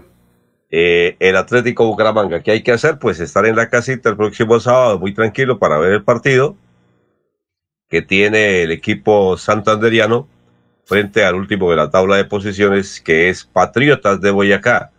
Bucaramanga ocupa el, pus- el puesto número 15 en la tabla de posiciones, tiene nueve puntos, mientras que Patriotas está en el puesto 20 con cuatro puntos, prácticamente descendidos y se acabará hoy el torneo. Pero bueno, eso falta mucho para que se acabe el mismo. Eh, lo que les quería contar es que el próximo sábado, eh, a raíz del primer partido local en el Estadio Alfonso López de la capital del departamento de Santander, solamente se permitirá el ingreso de 180 personas. Tienen que cumplir algunos requisitos, tener la prueba del COVID, que sea negativa y hacer parte de los equipos de fútbol, técnicos, árbitros o personas que harán la programación de o la producción de la televisión Winsport, que es la autorizada para el mismo. Quienes están llamando para pedir boletas, que no sigan llamando, porque boletas no hay y la entrada es únicamente para 180 personas. Eh, Luis Ernesto Ortega, que es el director de riesgo de la capital del departamento, ha dicho que eh, el fútbol lo podrán ver desde sus casas, claro, si pagan Win. Por lo menos el doctor Julio es un privilegiado que paga Win por más, entonces puede verlo. Los demás, pues tendremos que pagar o mirar cómo hacer para poder ver el compromiso. Eh, Habrá un segundo y tercer anillo eh, del grupo logístico en el cual estará la Policía Nacional, quien se, en- se encargarán de garantizar la seguridad y controlar que nadie más ingrese al terreno de fútbol. Las 180 personas tendrán dos filtros, uno de control médico y dos, con siete horas de anticipación se hará el cotejo eh, de, se- que se hará el cotejo deportivo, o sea, el control médico será eh, muchísimo antes, con siete horas de anticipación. La policía liderará un anillo de protección alrededor del estadio para evitar el acercamiento de personas distintas a las involucradas en el evento. Así que si Oye. usted pensaba ir al estadio o estar cerca del mismo, no hay ninguna posibilidad. Únicamente pueden entrar 180 personas y repito, no siga llamando para pedir boletas porque no hay entrada para el público. ¿Y a cómo está la boleta, Ernesto? Eh, no, es que no, no hay boletas, Alfonso. Ah, no, ese es privilegiado, es decir, eso es Claro, es únicamente para personas que estén comprometidas con la organización del evento. Ah, ya. ¿Quiénes Ah, ya. pueden ingresar? Invitados especiales. Serían invitados especiales. ¿Quiénes Sí. pueden ingresar? La gente de Winsport, que es la que produce eh, la televisión o produce la señal de televisión. Pero eso serán como 10 por ahí, ¿no? No, eso van como 45 a 50 personas. A ver, María. Sí, eso en- Con razón están cobrando. No, no, es que eh, la logística sí es grande, Alfonso. Sí, no hay que. Ernesto, pero les tengo la fórmula para que el estadio se llene. Mire, la fórmula es la siguiente. Por ahí vi que un señor de una discoteca, creo que en el Japón, eh, pidió una autorización porque tenía, creo que el domingo pasado, una especie de bailotón, lo que hacemos aquí, para que la gente entrara a la discoteca y bailara. Entonces él encontró un perro, un perro que huele a las personas que tienen coronavirus supuestamente. Lo increíble es que la autoridad de, esa región, de ese municipio, de ese distrito allá en el Japón, le permitieron hacer eso. Y evidentemente cuando las personas iban entrando, el, el perro olía. Y hubo un caso particular que el perro comenzó a ladrar, a ladrar, porque eh, un muchacho, eh, se la montó a un muchacho el perro, entonces dijeron, mano, usted tiene coronavirus. No, no tenía coronavirus, tenía, era que llevaba en el bolsillo comida para perros. bueno, tengo ese dato. Muy bien, entonces ya saben, no se puede ir al estadio. César, me alegra mucho verlos con audífonos, perfecto. Eh, Y que no va a poder ir al estadio, tendrá que ir donde el doctor Julio a comprar Win Sport Más. Así tendremos que hacer todos para seguir al mejor equipo del mundo. Datos del COVID en el departamento de Santander. Ni regalado, ni regalado recibo el, el, el win. Ni regalado lo recibo. Me parece. pero a buscar dónde ver el partido. No, no, no, no, no, Ernesto, no, me parece una injusticia y me parece una en serio. O sea, el fútbol colombiano desde 1948, en pleno, en pleno post-Bogotazo, se funda, pone la plata del pueblo colombiano y toda la cosa, y entonces los dueños de Win llegan y se lo cooptan el fútbol y se, digamos, se roban el fútbol, el fútbol como espectáculo para la sociedad, y entonces lo explotan y toca pagarlos como un servicio público porque los jugadores de fútbol que provienen de la sociedad, que provienen del pueblo colombiano, no los podemos ver porque los dueños de Win dicen que no, no los podemos ver. Yo voy a Entonces, tener que acudir al doctor Julio Enrique Avellaneda para ver el partido porque no tengo la señal de Win. Yo sí la quiero ver no el partido. yo también lo quisiera ver, no, yo también lo quiero ver, pero, y, y el que lo eh, tiene, pues pero- chévere que lo tengan, pero, pero no me parece, me parece un rapto a la sociedad colombiana el hecho de que el fútbol colombiano eh, no lo pueda ver la gente porque no toca comprarles, toca privatizar el fútbol, eh, privatizarlo dentro de la privatización, no. No, usted yo ya, creo que, yo- yo creo que ya hay una está inversión, privatizado. Yo creo que hay una inversión. Alfonso. No, no hay ninguna inversión. no hay Sí, permítame le explico si quieres. Los estadios, venga, perdón, Julito, los estadios, mire, Escuche, César, escuche, No, mire, mire, mire, mire. eh, eh, ¿A qué me refiero cuando digo que hay una inversión? Eh, eh, eh, no no me refiero a inversión económica, digo, hay, hay, hay, hay una inversión en la manera de ver el espectáculo. Lo que debía ser gratis era la entrada a los estadios. Eso era lo que debía ser gratis. pero la televisión colombiana debe transmitir Entre fútbol. otras cosas, porque los equipos no viven de las entradas a los estadios, es lo que menos les aporta. ¿no? Entonces, el, el negocio está en la venta por televisión. Por eso digo, lo que debía ser gratis era la entrada a los estadios. Eso sí debía ser gratis. No, no, eso. Eh, No, No, porque no eh, Bucaramanga caben 25 mil personas. bueno, pues obviamente, pues obviamente con unas maneras de poder eh, permitir que ingrese la gente que, que puede ingresar. Precisamente eh, el, el papel de la televisión es ayudar a, a- a que un mayor número de personas o contribuir a que un mayor número de personas pueda ver, Pero pueda no- ver el espectáculo, ¿no? no a costa, pero no a costa, pero no a costa del, de- del bolsillo de los primeros que producen todo para el fútbol y se lo, y se lo expropia el capital. No con eso. A ver, Alfonso. Muy bien, eh, César, Alfonso. y doctor Julio y Laurencio. De todas maneras, los que queremos ver el fútbol, pues nos va a tocar pagarlo. Yo Eh, no- yo le voy a dar estos datos porque ya está la diputada del departamento. Le morirse. voy a dar estos datos del COVID. No nos toca, Para- toca morirse, eso no nos toca. Voy a dar estos datos del COVID para cerrar y, y escuchar a la diputada. Eh, ayer el Sí, porque ya está listo, ya está lista. Nueve fallecidos, 436 nuevos casos. En total son 28.751 en los que se llega en el departamento de Santander, en los que sigue adelante Bucaramanga con más de 12.000 casos. Barranca Bermeja pasa a los 5.000, Florida Blanca sobre los 4.600, Girón pasó los 2.000 y Piedecuesta está llegando a los 1.900. Bueno, y antes de irnos, eh, Ernesto, a unos mensajes. A ver, César, le tengo una pregunta y excúseme la ignorancia. Además, usted también, usted, usted también ha sido profesor o es profesor y no le gusta a veces preguntas impertinentes y diga, oye, pero usted no sabe eso. La pregunta es, ¿el Pues no de sé. Yo ¿Ah? sé, digo que si uno no sabe, la honra de Julio lo sabe, es decir, no sé, voy a mirar el tema. Bueno. Eh, el estadio de Barcelona, que hoy cumple años, ¿por qué se llama así? A mí me suena como, como un término inglés. Además entiendo que el catalán es el que predomina, el dialecto catalán es el que predomina allá en, en Barcelona. Entonces cuéntenos, ¿por qué New Camps? ¿Cómo es que llama? No, ¿Cómo? no, no camp. No yo, camp. Creo, que- yo creo ¿Por que es qué? el canal, que, que quiere decir nuevo campo, nuevo estadio para mí. Eso se llamaba antes el, el, el esta- estadio del Fútbol Club Barcelona, se llamaba estadio. Desde el 2000, de- o sea, así se llamó mucho tiempo. El Nou Camp, el equipo culé se llama equipo culé porque las primeras tribunas cuando se fundó el Barcelona eran tribunas en madera y entonces dejaban ver por debajo la entrepierna de las mujeres y los hombres. Entonces se dice el equipo culé porque se le, se le veía el culo. Eso es una anécdota, viejo. en serio, en serio. Entonces el equipo culé era porque se miraba desde arriba desde abajo hacia arriba y decía el equipo culé que se le ve el culo. Entonces, pues, para tomarles el pelo. Entonces, como ellos allá son frontales en eso, el- además proviene allá el lenguaje, pues tiene todo lo, lo- lo cáustico del lenguaje para ellos es normal. Nosotros le hemos puesto un envoltorio moralista ahí al- a las palabras. Y lo otro es que no cabe porque ellos rehicieron el estadio y es el nuevo estadio, el nuevo campo, quiere decir eso. Ah, bueno, gracias, hombre.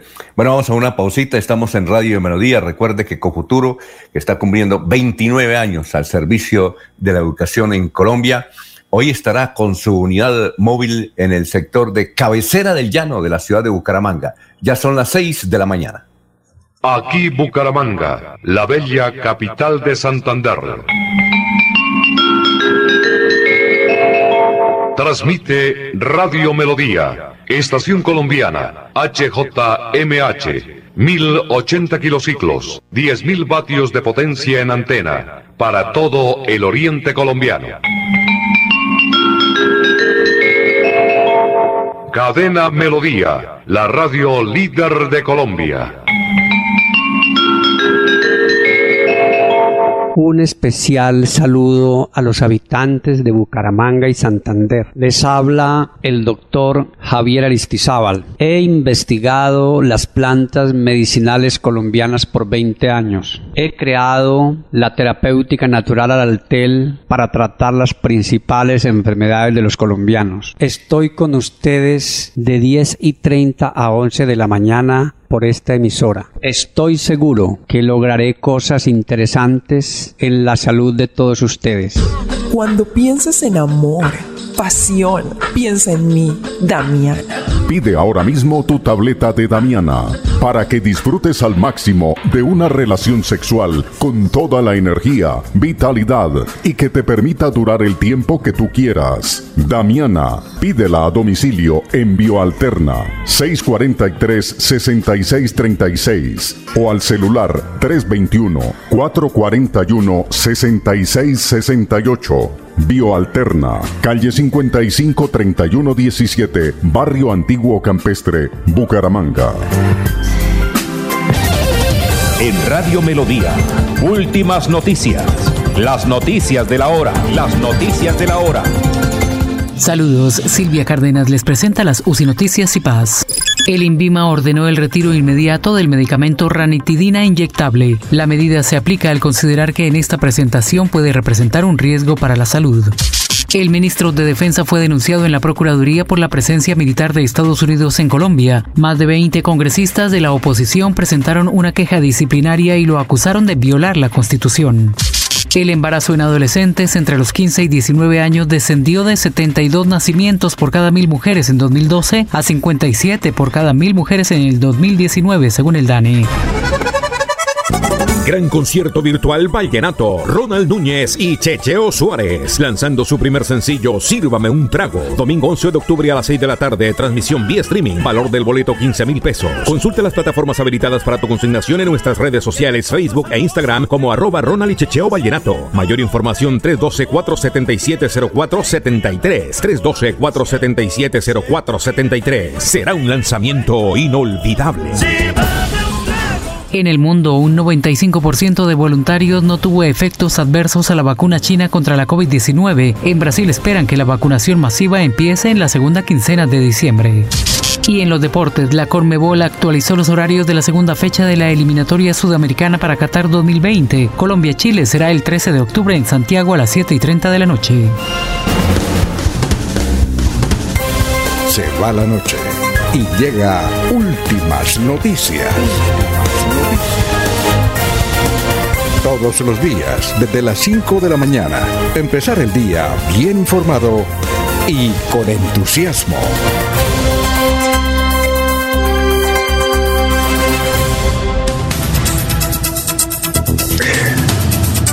Muy bien. Son las 6 de la mañana, tres minutos. A ver, eh, eh, saludamos. Ella ya está ahí en conectada.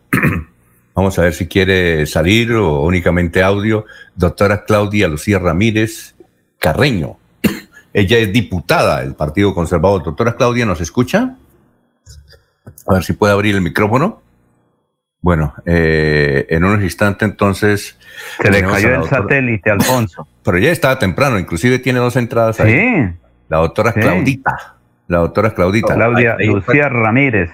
Ahí Sí. está conectada y seguramente falta que abra el micrófono para tenerla en contacto. A ver, Claudita. Y si quiere aparecer en pantalla, es como mejor, ¿no? Y prender la Para- cámara, sí. Para que no Ya, la- o prender la cámara, pero también, también puede ser por audio. Ah, A sí, si no le prende la cámara, solamente el audio, no sé. A ver, Claudita, a ver si nos, nos, escucha y entra. Eh, yo le dije que a las seis. eh, ¿Y por qué es noticia ella? Eh, ese diputado Ferley eh, es de, de- del Partido Verde, ¿verdad? Sí, Alianza Verde. Sí, Partido Verde, Alfonso. Sí, señor, es Partido Verde. Pues él está como madurando porque está como muy verde, critica muchas cosas y sobre todo a las damas. Recuerde que él fue quien criticó muy duro a otra diputada. ¿Recuerdan? En el pues eh, comenzando actividades en la Asamblea del Departamento. Él es verde y le toca madurar, porque en política hay que madurar poco a poco, Alfonso. Ah, muy bien. Sí, sí, sí. Entonces, doctora Los Claudia. diputados son nuevos, ¿no? Llegan ¿Cómo? por primera vez, tanto Claudia como... Sí, son nuevos. llega por primera vez a la Asamblea. Y a él le- y a Ferley le dicen el profesor Ferley, ¿no? Oiga, mientras, mientras Ah, llega. Él pasó por frente a la universidad de pronto. Él pasó por frente a la universidad. Le falta madurar un poquito en materia política. Señor. O sea, que, o sea, que no entró a la universidad, ¿no? no, no, no pasó. O sea, pasó. me refiero. Y la, Señor. Laurencio, ¿por qué, ¿por qué le dice eso? ¿Se puede disgustar? No, no, no. Sí, es claro. que pasar por la universidad significa cuatro años de estudio, ¿sí? Tal vez lo pero le tiene. faltó. Tal vez él No, lo no, tiene. le faltó, le faltó la cultura, Alfonso, porque es que cuando se pasa por la universidad, primero hay que respetar lo- al otro, hay Pero que... eh, Laurencio, lo, Laurencio, lo noto muy duro. No lo quiere No. usted. No, no lo quiere. No. Oiga, doctor Julio. No. ¿Está en la línea, doctor Julio? Eh, es que, eh, eh, bueno, los transportadores de buses han logrado lo que no han logrado los taxistas en 10 años de permanentes protestas o 5 años de permanente protesta. Y es eh, lograr que prácticamente se establezca un sistema que hay en Barranquilla. Yo recuerdo que hace como unos cuatro años que fuimos con, con eh, Laurencio Gamba a un evento periodístico de Barranquilla. Allá para las motos existía un sistema y era el núcleo familiar. Allá no prohibieron el parrillero en Barranquilla, no sé si todavía tendrán esa modalidad, pero allá no prohibieron el parrillero, sino que establecieron un núcleo familiar y entonces, cuando eso la tecnología pues no estaba tan avanzada como la está ahora, entonces eh, si yo iba en mi moto y ya una persona atrás, eh, el, el agente me decía, muestre su lista, ¿cómo se llama el que da atrás? Se llama Marina. Y la cédula, ah, sí, Marina, tal, listo. Y la foto, ah, sí, siga. Era el núcleo familiar. Ahora lo van a hacer algo más sencillo, más fácil, que es a través de Internet, de un portal. No se necesita ir eh, a hacer documentos, sino que todo a través del Internet. Lo que no lograron los taxistas durante mucho tiempo, sí lo han logrado los empresarios de buses con un paro de un día.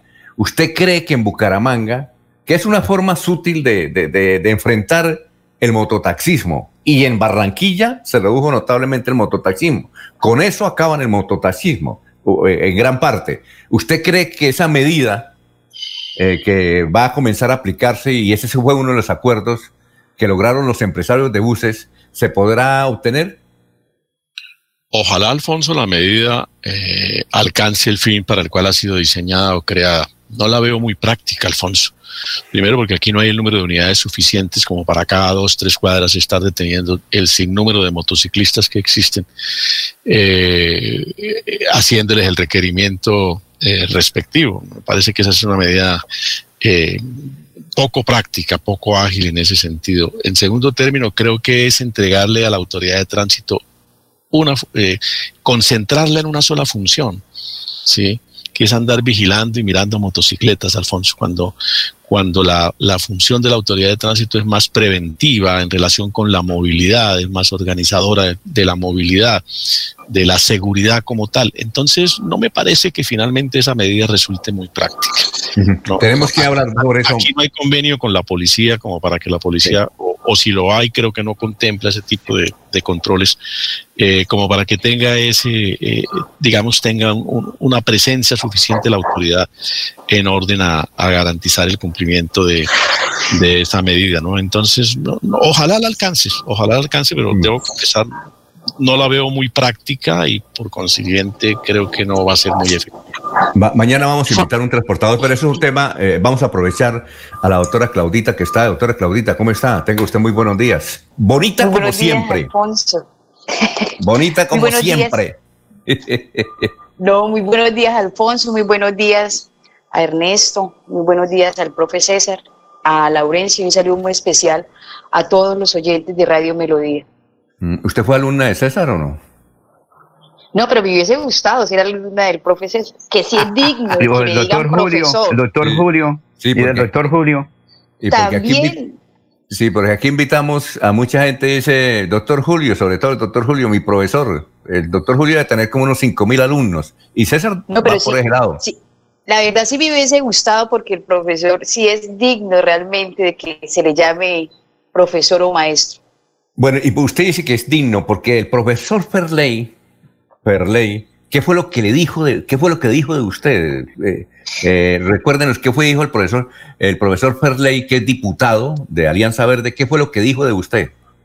Bueno, es que la verdad quiero comentarles a, a ustedes y a todos los santanderianos que el diputado Ferley, que es el diputado del Partido Verde, ya en reiteradas ocasiones ha venido con unos ataques y unas agresiones al interior de la Asamblea con nosotros las mujeres. A mí en varias, ya en, esta es la tercera vez que realmente ha publicado mis fotos diciendo mentiras que yo estoy en contra de la defensa del páramo de Santurbán.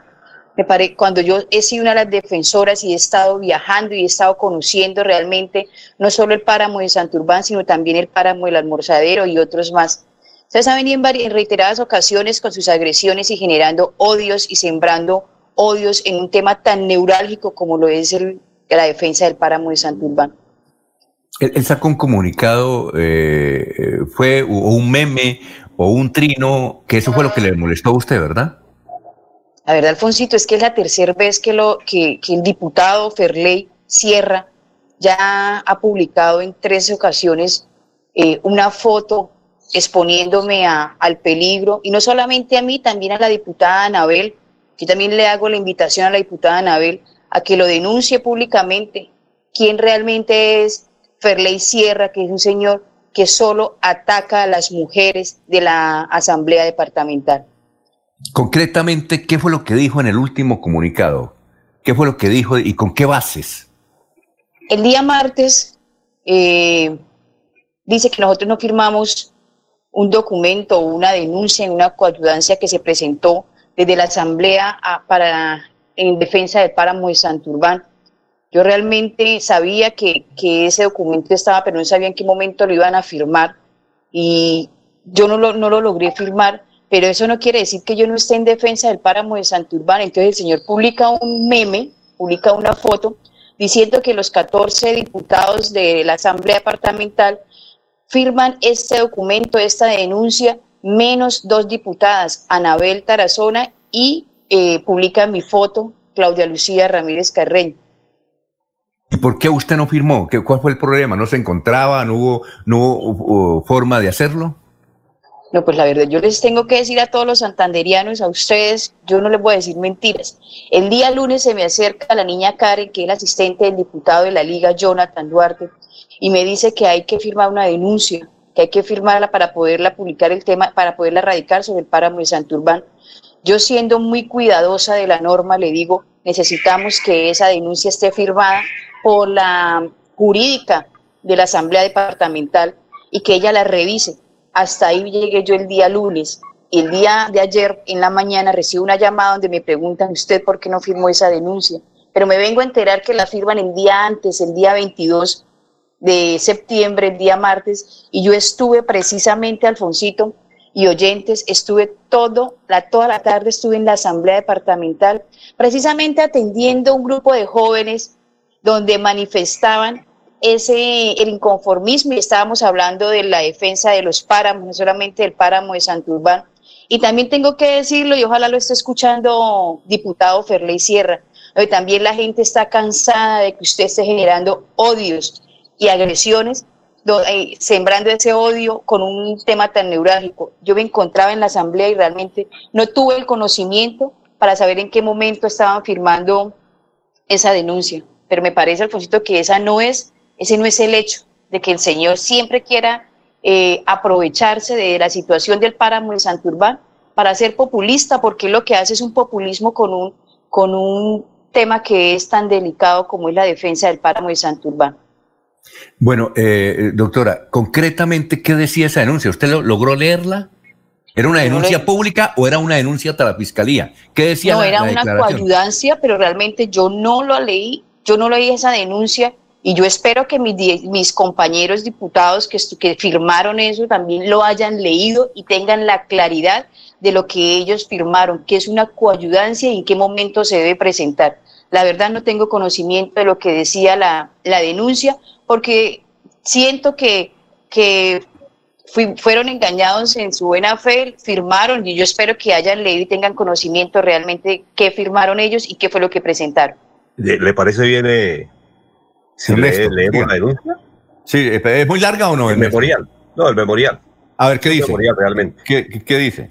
Dice, honorable magistrado Mercedes Rodríguez Quintero, pues, referencia al memorial de apoyo a la solicitud de medidas cautelares interpuestas por el Comité para la Defensa del Agua y el Páramo de Santurbán. Y bueno, más abajo dice, nosotros los abajo firmantes, identificados como aparecen nuestras correspondientes firmas, obrando en nombre propio y como diputados o diputadas de la Asamblea Departamental del Departamento, muy respetuosamente acudimos ante su despacho con el propósito de allegar memorial de apoyo a la solicitud de las medidas cautelares de urgencia interpuestas por el Comité para la Defensa del Agua y el Páramo de Santurbán dentro del proceso de referencia bueno, y demás. Eso es lo que dice el memorial, básicamente. Y dice consideraciones, una de ellas. Como diputados o diputadas de la Asamblea Departamental de Santander, ratificamos el compromiso de apoyar las justas reclamaciones de la sociedad civil que han demostrado técnica y jurídicamente la amenaza que representa el proyecto de megaminería minesa sobre los derechos colectivos al ambiente sano y al agua, entre otros. Y aparece después otras consideraciones y la firma de los diputados, en los que no, de- como dice la diputada Claudio, no está la de ella, ni la de la eh, diputada Anabel. Eh, doctora Claudia, con base en ese comunicado, ¿usted está de acuerdo con ese comunicado totalmente? No, yo estoy de acuerdo en la defensa del páramo de Santurbán. Yo estoy de acuerdo que se hagan los procesos realmente como deben hacerse. Pero qué tan, qué tan, eh, qué tan viable es que esa coayudancia se presente en estos momentos cuando aún se- sabemos si se admitió o no la demanda de, de en defensa del páramo de Santurbán.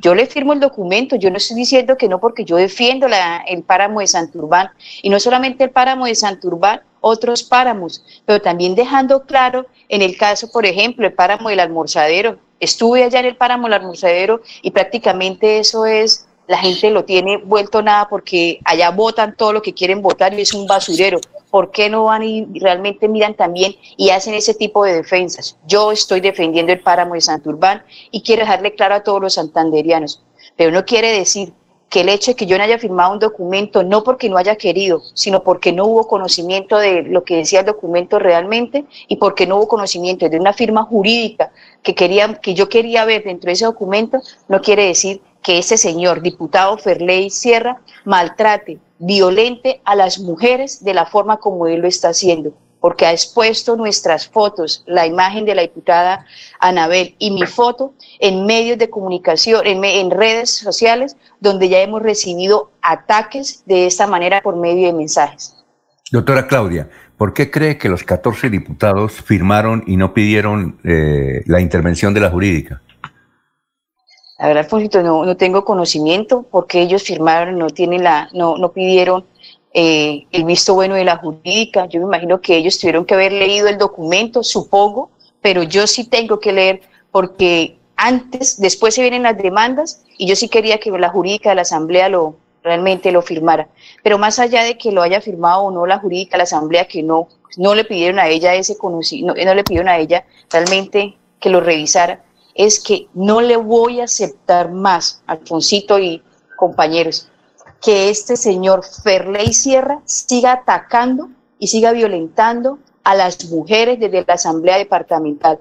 Y siendo una digna representante de las santanderianas y de los santanderianos, hoy quiero denunciar públicamente las agresiones y la violencia que está generando Ferley Sierra al interior de la Asamblea y realmente en todos los santanderianos. Eh, doctora Claudia, perdone que insista eh, eh, en esta pregunta. ¿Ese comunicado, al firmarlo, tendría alguna consecuencia jurídica? Es decir, ¿usted lo ve así, que, podrían demandar a esos 14 diputados? ¿En qué parte está, en, en qué frase estaría pues esa, esa situación que pusiera en riesgo la estabilidad jurídica de ustedes? Pues más que generar, que, que poner en, en- en riesgo la estabilidad jurídica es realmente, yo quisiera tener conocimiento del, del, del, documento como tal. Tengo entendido que es una coayudancia y las coayudancias se hacen en el momento, reitero, en el momento en que se acepta una denuncia o una demanda. En estos momentos, ¿qué tan viable es ese documento que presentaron los 14 diputados, al cual yo les aplaudo a todos, porque todos los diputados, los 16 diputados, están en defensa del páramo de Santurbán. Ahora, aquí tenemos un, un hombre, pero un momentico, Laurencio, aquí tenemos al doctor Julio Enrique, un momentico, ya vamos con usted, Laurencio. Eh, eh, aquí tenemos al, al doctor Julio Enrique Vallaneda, que fue diputado, que fue contralor del departamento de Santander y es constitucionalista. ¿Usted tiene algún comentario sobre eso, doctor? No, Alfonso, realmente estoy oyendo con atención a la, a la diputado, por lo demás embelesado viéndola. Eh, pero Mm, Yo también. creo que la, creo que la frase mm, con la que abrimos la emisión, Alfonso, se adecua perfectamente a la situación que la diputada denuncia, ¿no? Los partidos no hacen controversia para, para discutir los puntos de fondo, no hacen controversia para tratar de convencer en sus argumentos al contradictor, sino que los partidos, por desgracia, han caído es en el debate de las controversias y de los agravios personales. Exactamente. Eh, eh, doctora Claudia, eh, me espera un momentico, vamos a unos mensajes y, y seguimos, que tenemos más preguntas, ¿le parece? Claro que sí, Alfonsito, con el mayor de los gustos. Bueno, Pero es un perfecto. honor esperarlos. Gracias. Eh, estamos en Radio Melodía con Futuro 29 años. Eh, hoy estará con su unidad móvil en cabecera del año, eh, cabecera del, del llano. Son las 6 de la mañana, 21 minutos. Estamos hablando con la diputada Claudia Ramírez del Partido Conservador, 6 y 21. ¿Sabía que en la Lotería Santander, si tiene el último dígito del mayor con serie, gana 180 mil pesos? Estas y otras informaciones las puedes conocer en nuestras redes sociales. Síguenos en Facebook, Instagram y YouTube como Lotería Santander y en Twitter como arroba Lote Santander. Lotería Santander, solidez y confianza. Juegue limpio, juegue legal. Amigo empresario, su negocio merece el mejor respaldo. Los desafíos mundiales traen soluciones al instante. Por eso Confuturo le ofrece crédito ágil y práctico para capital de trabajo y todas las necesidades de su empresa. Informes 317-439-9483 y en www.cofuturo.com.co. Cofuturo, construimos sueños de progreso. Los Olivos, un homenaje al amor. Segunda clave para superar el duelo. Rodéate de personas que te apoyan. Habla de tus sentimientos. Socializa y busca compañía de tu círculo social más cercano. No te encierres. En tu duelo estamos ahí. Los Olivos, los Olivos.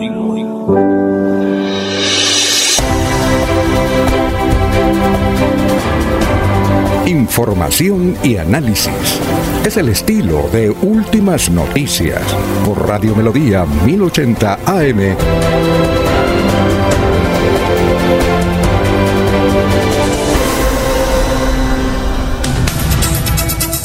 Son las 6 de la mañana, 23 minutos. En un, en un momento vamos a saludar mientras se acomoda eh, a Jorge Caicedo. Pero eh, antes de la pregunta suya, Laurencio, es que me ha pedido la palabra hace rato don Ernesto Alvarado, que tiene una inquietud para la doctora Claudia. Ernesto.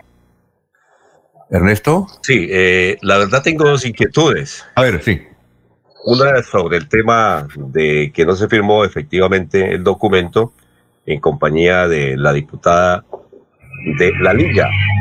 Eh, dos, no sé si me puedo salir del tema, eh, eh, la otra pregunta, porque no sé si se quedará más sobre el tema. Eh, pero veo que ha habido, eh, diputada Claudia, mucha eh, amistad entre la liga y usted. Y ahora, eh, básicamente ahora con este tema, no sé si fueron asaltadas en su buena fe o coincidieron de que no firmaron el documento. Visto que hay mucha empatía entre la liga y usted ahora, eso va caminando bien en todas las directivas y eso muestra el tema O sea, con- hay buena liga.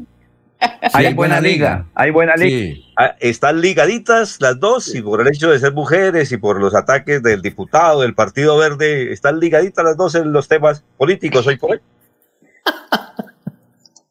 No, no, no, mire, eh, muy buenos días a Néstor. La primero vuelvo y reitero, el tema de la firma no es porque yo no haya querido firmar, sino porque no hubo conocimiento realmente del documento y en qué momento los diputados lo iban a, a firmar.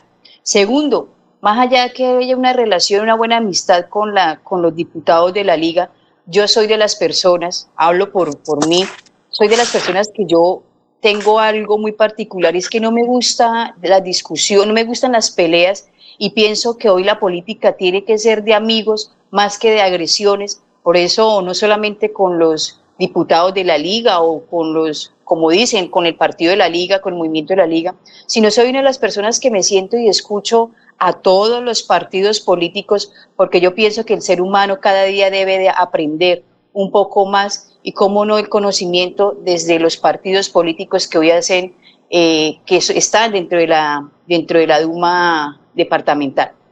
A ver, Laurencio. La, la otra pregunta la dejamos. La- ah, sí, la otra, tema, sí. si le parece, Sí, Claro, claro.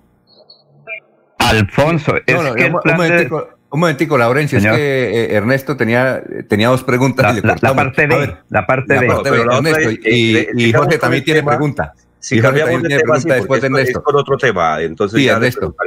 pero es sobre otro tema para no interrumpir. Sí. Ah, eh, Laurencio, ¿usted sobre el mismo tema? Eh, pues Alfonso, es que sobre el plan de desarrollo, en virtud que Ah, eso no, fue entonces- aprobado entonces en la asamblea. Sí, Eh, eso no, es otro pero tema. es que Entonces, similar a eso. Es que Alfonso, precisamente ahí desde San Vicente de Chucurí está Alfonso Landines, que él tiene un concepto por estos días que ha sido el otro tema, el Parque Mundial del Cacao, que fue aprobado, creo yo, en la Asamblea del Departamento. Si quiere, escuchemos 40 No, pero- segundos a pero- Alfonso Landines para que...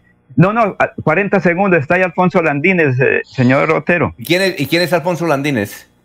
Es un cacaotero que él dice hay que se, se debe construir el Parque Mundial del Café en San Vicente. Yo creo que ya está ahí eh, Alfonso Landines desde San Vicente de Chucurí.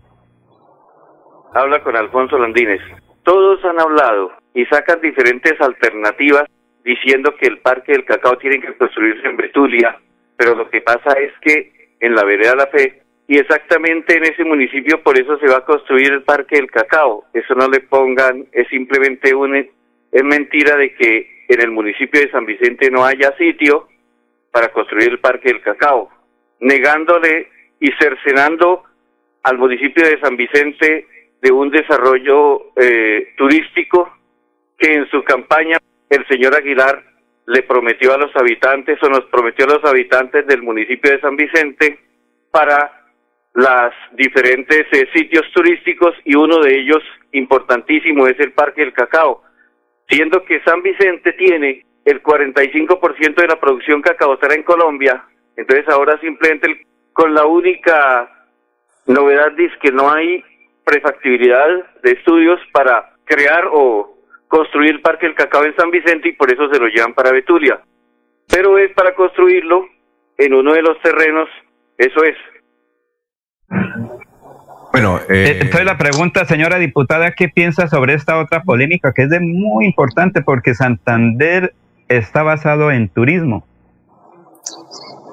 Eh, yo realmente tengo una postura y, y, antes de tomar cualquier decisión me gusta que hayan argumentos y que hayan estudios. A mí sí me gustaría conocer los estudios técnicos realmente de aquellos predios donde se va a construir este eh, tan importante espacio como es eh.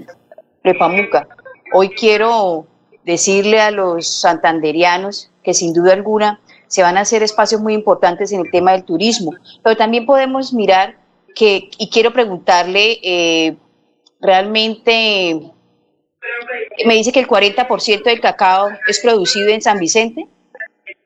Sí, señora, sí es lo que acaba de decir el señor, que el 40% de la producción nacional es producida en, en, San Vicente. Y ellos dicen, ¿qué tal que el Parque Nacional del Sicamocho hubiese sido construido en San Vicente de Chucurí o en Sabana de Torres, en Puerto Wilches? Entonces se llamaría el Parque Nacional de Puerto Wilches o el Parque Nacional de, de, de, Sabana de Torres, que no es justo sí. que se cambie y que eso ya está aprobado en el plan de desarrollo del departamento. ¿Usted qué recuerda de eso? Sí, claro, yo recuerdo en una, en una intervención el día de la, de la posición del señor gobernador, él lo manifestó, pero también quiero, quiero ser solidaria con, con todos los amigos de la provincia que hoy quieren realmente que haya este importante escenario turístico, pero también quiero decir que si es por producción. ¿Aló? ¿Doctora? Estudios, porque también hay que analizar los estudios del terreno, los estudios de los predios donde se quiere construir, de, eh, los estudios técnicos. Y ayer hablaba con el diputado San Miguel, que toda nuestra solidaridad, pero ayer le decía, a mí me parece que es importante, antes de entrar a un debate de tan importante eh, tema que es muy específico para toda la población, es realmente conocer esos estudios técnicos de los predios y terrenos donde se quiere construir o donde se pensaba construir ese tan importante parque eh, de Pamuca. Bueno, vamos a saludar a Jorge Caicedo. Bienvenido, Jorge. ¿Cómo está? Aquí está la doctora eh, Claudia Lucía Ramírez. Aquí hay, muchos mensajes. Eh, uno de ellas, de ellos dice Germán de Suratá, lo que es contra la doctora Claudita es contra mí. Yolanda Ríos de Cimitarra. También eh, la saluda Alfredo González, creo que de Floria Blanca, y dice, soy testigo de la defensa y del compromiso con Santurbán y la defensa ambiental de la diputada Claudia. Un abrazo. Son muchos comentarios de diferentes partes de Bucaramanga y de Santander. A ver, eh, Jorge, lo, lo escucha la doctora Claudia. Don Alfonso, muy buenos días, no solo para usted, para toda la mesa de trabajo, para la doctora Claudia Ramírez, diputada de Santander, para toda la audiencia. Eh, disculpas por, por, la tardanza, por ingresar al foro, pero eh, aprovechando que está ella aquí eh, y regresando un poco al tema de esta situación que se ha presentado con el diputado Farley Sierra, esto me comenta un diputado, una persona muy cercana a, a, a la Asamblea de Santander, que ustedes tienen un grupo de WhatsApp ¿sí? como diputados en los cuales interactúa sobre diversos temas. Y e incluso eh, con esta situación que ha presentado entre Perley Sierra y usted, esto, ese eh, grupo de WhatsApp ni siquiera ha servido para eh, hacer un medio de comunicación y buscar una solución a esta diferencia que está presentando, que el diputado ni siquiera le responde a usted las llamadas telefónicas y ni siquiera interactúa con usted a través de este grupo de WhatsApp. ¿Eso es cierto? Hola, Jorito, muy buenos días. Eh, para mí es un honor saludarlo. Realmente sí, es cierto lo que están diciendo. Ayer tan pronto me enteré de lo que, de la publicación, porque es un panfleto lo que hizo ese señor, el diputado Ferley Sierra. Lo llamé, no me contestó, le envié un mensaje al WhatsApp donde puedo hacerlo público, fui muy, le exigí una, una explicación del por qué le hacía ese panfleto donde exponía mi vida, mi integridad y la de mi familia, y a la fecha de hoy no, realmente no, no ha contestado, razón por la cual saqué un comunicado a la opinión pública sobre la indignación, porque como mujer siento que hay una agresión y está, estoy siendo eh, violentada por, los, por este panfleto que ha publicado el diputado Ferley Sierra. Y quiero también decirle, Jorge, que lo publiqué en todas las redes sociales, así como él acostumbra hacerlo. Y en la noche de ayer, tipo 11, 12 de la noche, me reportan que eh, fui, eh, me reportaron en el Facebook precisamente porque a él se le nombró, porque se nombró una persona con una, una persona pública, un servidor público, pero no ha reportado el señor de todas las agresiones que ha tenido en contra, no solamente mía, sino también en contra de muchas personas y en especial también de la diputada eh, Anabel Tarazón. Bueno, doctora Claudia, ¿usted piensa, bueno, ya lo está haciendo, este repudio público contra la actitud del el diputado Ferley, ¿va a ir a instancias legales o no? Si debo llegar a instancias legales, lo voy a hacer, porque no voy a permitir que un diputado, y que la verdad, eh, con todo el respeto, que le digan el profesor viole, agreda a las mujeres, porque está acostumbrado a agredirnos a las mujeres, pero detrás de un computador, porque cuando está en la asamblea no es capaz de decirnos las cosas de frente, solo lo hace cuando está detrás de un computador, que es la, es, la forma de él trabajar y yo se la respeto y nunca lo hemos criticado, juzgado por eso. Pero voy a llegar hasta las últimas instancias para que realmente no solamente Ferley Sierra, el diputado del Partido Verde, sino que los hombres, no todos, tampoco puedo generalizar, no maltraten a las mujeres, no tienen por qué esa violencia hacia nosotros las mujeres no puede ser permitida. Entonces llegaré hasta las últimas instancias, Alfonsito. Bueno, mm, doctora, muchas gracias. No sé si hay otra inquietud, pero debemos ya terminar la entrevista. Eh, creo que Ernesto tenía otra pregunta. Sí, la Ernestico la puede hacer, no hay ningún inconveniente. Muchas gracias por lo Ernestico. eh, Doctora Claudia, diputada, eh, estoy viendo aquí eh, la página de Facebook de la Asamblea y dicen que en compañía de la Secretaría de Agricultura y el, secreta, y el subsecretario y algunos diputados estuvieron visitando una empresa eh, santanderiana comprometida con el desarrollo de los cultivos de cannabis para fines medicinales, que es una inversión grande, que es una oportunidad para generar industria del departamento. ¿Cuál es su opinión sobre ese tema del cannabis y por qué estar apoyando. Ayer tuve la oportunidad de conocer, porque la verdad yo tenía, quería conocer ese tema de cannabis, tuve la oportunidad de ir algunos diputados que aceptaron la invitación junto con la doctora Rosemary Mejía y el doctor Carlos Millán. Y me parece que es importante siempre y cuando sea para el uso que ayer nos dieron a conocer, que es un uso medicinal, donde para mí es importante porque resaltaron dos temas tan interesantes que hoy está viviendo eh, eh, no solamente los santanderianos, el ser humano hoy está en una situación como lo es el, una enfermedad como lo es el cáncer y como lo es la epilepsia en los niños. Y ayer lo que manifestaban realmente es que este producto puede llegar a, puede llegar realmente a, a hacer cosas muy importantes en la salud de aquellas personas que hoy sufren esas enfermedades como la epilepsia en los niños y el cáncer. Entonces yo pienso que si este producto se da siempre y cuando para el tema medicinal, es algo muy importante y es muy interesante, porque es importante que nosotros también conozcamos eh, eh, eh, la, las ventajas que tiene tan importante producto que nos dio a conocer ayer en Cannabis en la Mesa de los Santos. Doctora. Alfonso, una cosita chiquita, Alfonso, pequeñita. Doctora Claudia, ¿cuál es su profesión? ¿Y cuál es la profesión que tiene, que, que tiene el profesor? ¿Qué es? Yo soy abogada y yo creo que el señor es profesor, pero yo no sé de qué será profesor, la verdad no, ah, porque para mí el, el, el profesor y el maestro para mí es lo más sagrado que tiene hoy la academia y siempre lo he tenido. Llegar a un colegio y ver a un profesor o un maestro es como llegar a mi casa y ver a mi mamá, a mi papá, que merecen todo el respeto. Pero la verdad, este señor creo que está haciendo quedar mal a, la, a los docentes de Santander. César, César, ¿cuál es su pregunta? Con muy buenos días para la diputada y gracias por oírme. Eh, diputada, es lo siguiente. Ustedes están obligados, ustedes están obligados a respetarse, están obligados a entenderse, no están obligados a estar de acuerdo, porque la asamblea pues, es el espacio nacional del debate, de la deliberación, pero están obligados a respetarse, porque es una, ese es el acto pedagógico fundamental para los cuales ustedes los elegimos, los que votaron por ustedes y los que creemos en la democracia. Lo único que quería decirles es que, pues bueno, hay una controversia, uno esperaría que la digamos que las diferencias personales mm, no se vuelvan controversia política, no se vuelvan eh, debate ideológico. porque es contra, uno debate contra lo que la persona dice y no contra la persona, o sea, no ad hominem, no contra, la, contra el ser humano. si eso es cierto, ¿usted cree que hay un tema de fondo con el, el diputado Ferley para tener esa distancia irreconciliable? O sea, ¿qué es lo que hay de fondo en el debate entre ustedes? Si es que al caso hay debate, ¿qué hay de fondo? ¿Cuál es el fundamento del debate?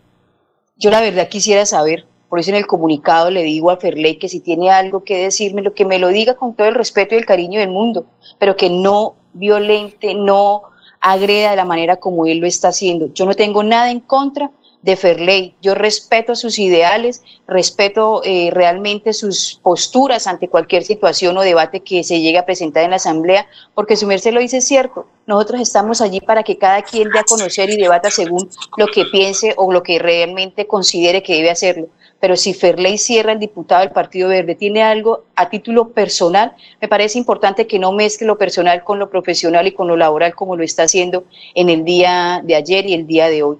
Yo contra él no tengo absolutamente nada, pero sí me gustaría saber y saberlo de frente, no por redes sociales como lo está haciendo. Si tiene alguna diferencia conmigo a título personal, pues que me la haga saber, pero con respeto. Y hoy sí quiero decirle a Ferley Sierra que respete a las mujeres y que no nos maltrate como lo ha venido haciendo, porque no le voy a permitir más un maltrato, una agresión de parte de él y de parte de muchos hombres. Decir a las mujeres que tampoco aceptemos que seamos violentadas o agredidas por los hombres, porque esa no es la razón de ser, de estar en estos escenarios políticos o el hecho de ser mujer. Y otra pregunta, perdón, la última, la última, el último, es un comentario de, digamos, casi que de salón de clase. La asamblea es un aula, ¿no? Es un aula también, es un aula exponen y unos escuchan y otros y unos contradicen, etc. Y ustedes en los salgan en el aula se tratan como lo que son diputados políticos, profesionales, y salen del aula y en los pasillos no se habla. No, yo pienso que no, eso... Eh, se habla, allá los estudiantes salen uno del salón de clase y con los profesores uno se habla, hola, ¿cómo está? Ustedes no se saludan por fuera del, salón de la asamblea, en los pasillos no se hablan, como decimos en Santander, no se topan. No, mire que por ejemplo nosotros hemos estado recorriendo el departamento con algunos diputados donde el presidente de la Asamblea muy formal ha hecho la invitación a todos los diputados a que acompañemos o que visitemos realmente los municipios o las provincias. Siempre considero que hemos tenido unas buenas relaciones al interior de la Asamblea, pero como todo, y usted lo dice, siempre tiene que haber alguien que realmente sea diferente a los demás. Yo pienso que hoy la Asamblea Departamental hay un compañerismo a quien se le invita y quien lo quiere aceptar el que no, pues ya es decisión y tendrá sus, tendrá realmente sus razones el por qué no hace parte, más que de una, es, es un tema de trabajo por las comunidades. Eso es la Asamblea Departamental, compañerismo y se ha hecho la invitación a trabajar por Santander. Doctora Claudia, muchas gracias por haber estado aquí con nosotros. Éxitos. Estaremos pendientes al desarrollo de este hecho. Muy gentil. Adiós. No, Alfonsito a usted y a todos los oyentes, a Laurencio, a Ernesto, al, doctor Julio, a todos, a Jorge, realmente gracias por, por la invitación, por haberme permitido estar aquí y poderles comentar realmente la, lo que se ha venido diciendo y haciendo, porque yo lo que le digo a los santanderianos es la verdad. Y un saludo muy especial a todos los oyentes, a todos los santanderianos. Muchísimas gracias, Alfonsito. Que tengan todos un feliz día. Adiós, son las 6 de la mañana, 41 minutos. Vamos a una pausita y en unos instantes estaremos con usted, mi querido amigo allá en Miami, Florentino Mesa, y también más tarde a Don Soel Caballero. 6 y 41. Melodía es la radio que lo tiene todo. Noticias. Deportes música, variedades.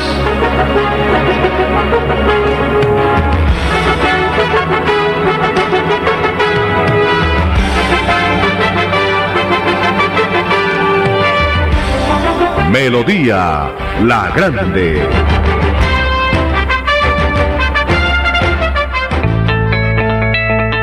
Atención, ¿sufre de la próstata o los ovarios? El doctor Roberto Delgado, urólogo, homeópata y dermatólogo, le tiene la solución para la infección renal, la impotencia sexual, la presión arterial, el estrés, si no puede dormir y tiene dolor de cintura y en las piernas. Son tres medicamentos completamente naturales por el valor de 70 mil pesos para acabar con todas estas enfermedades. Consúltenos en la calle 14 2313, barrio San Francisco en Bucaramanga o llámenos al 634 8597 634 994-8597.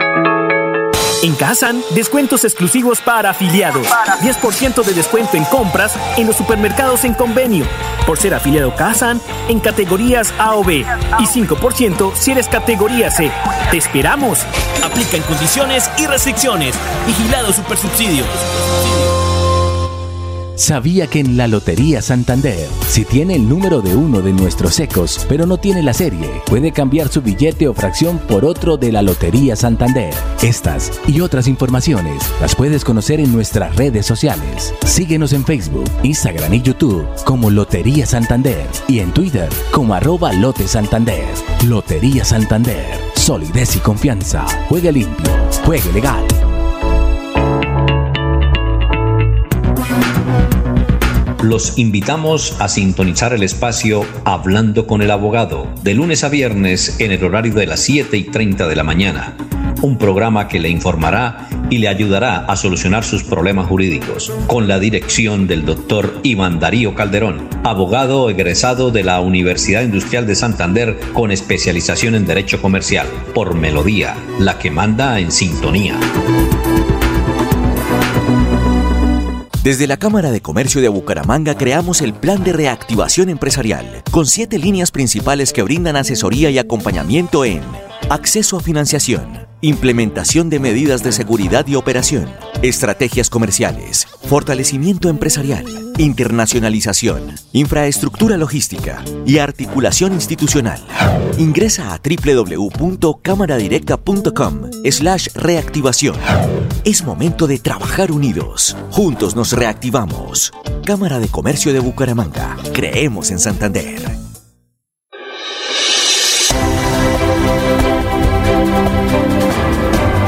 Información y análisis. Es el estilo de Últimas Noticias por Radio Melodía 1080 AM.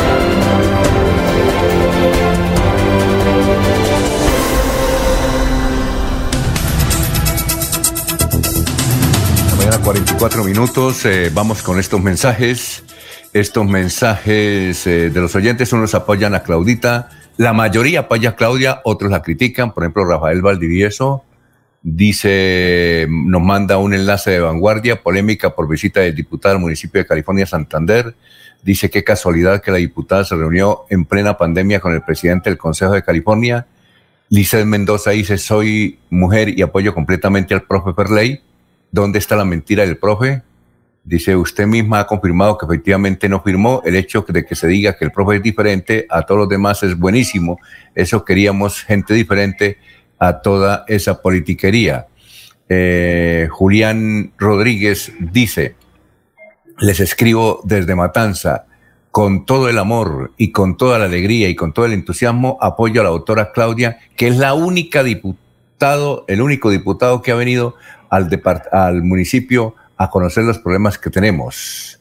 Eh, también saludo eh, Juan Bautista, la saluda desde el municipio de Barichara.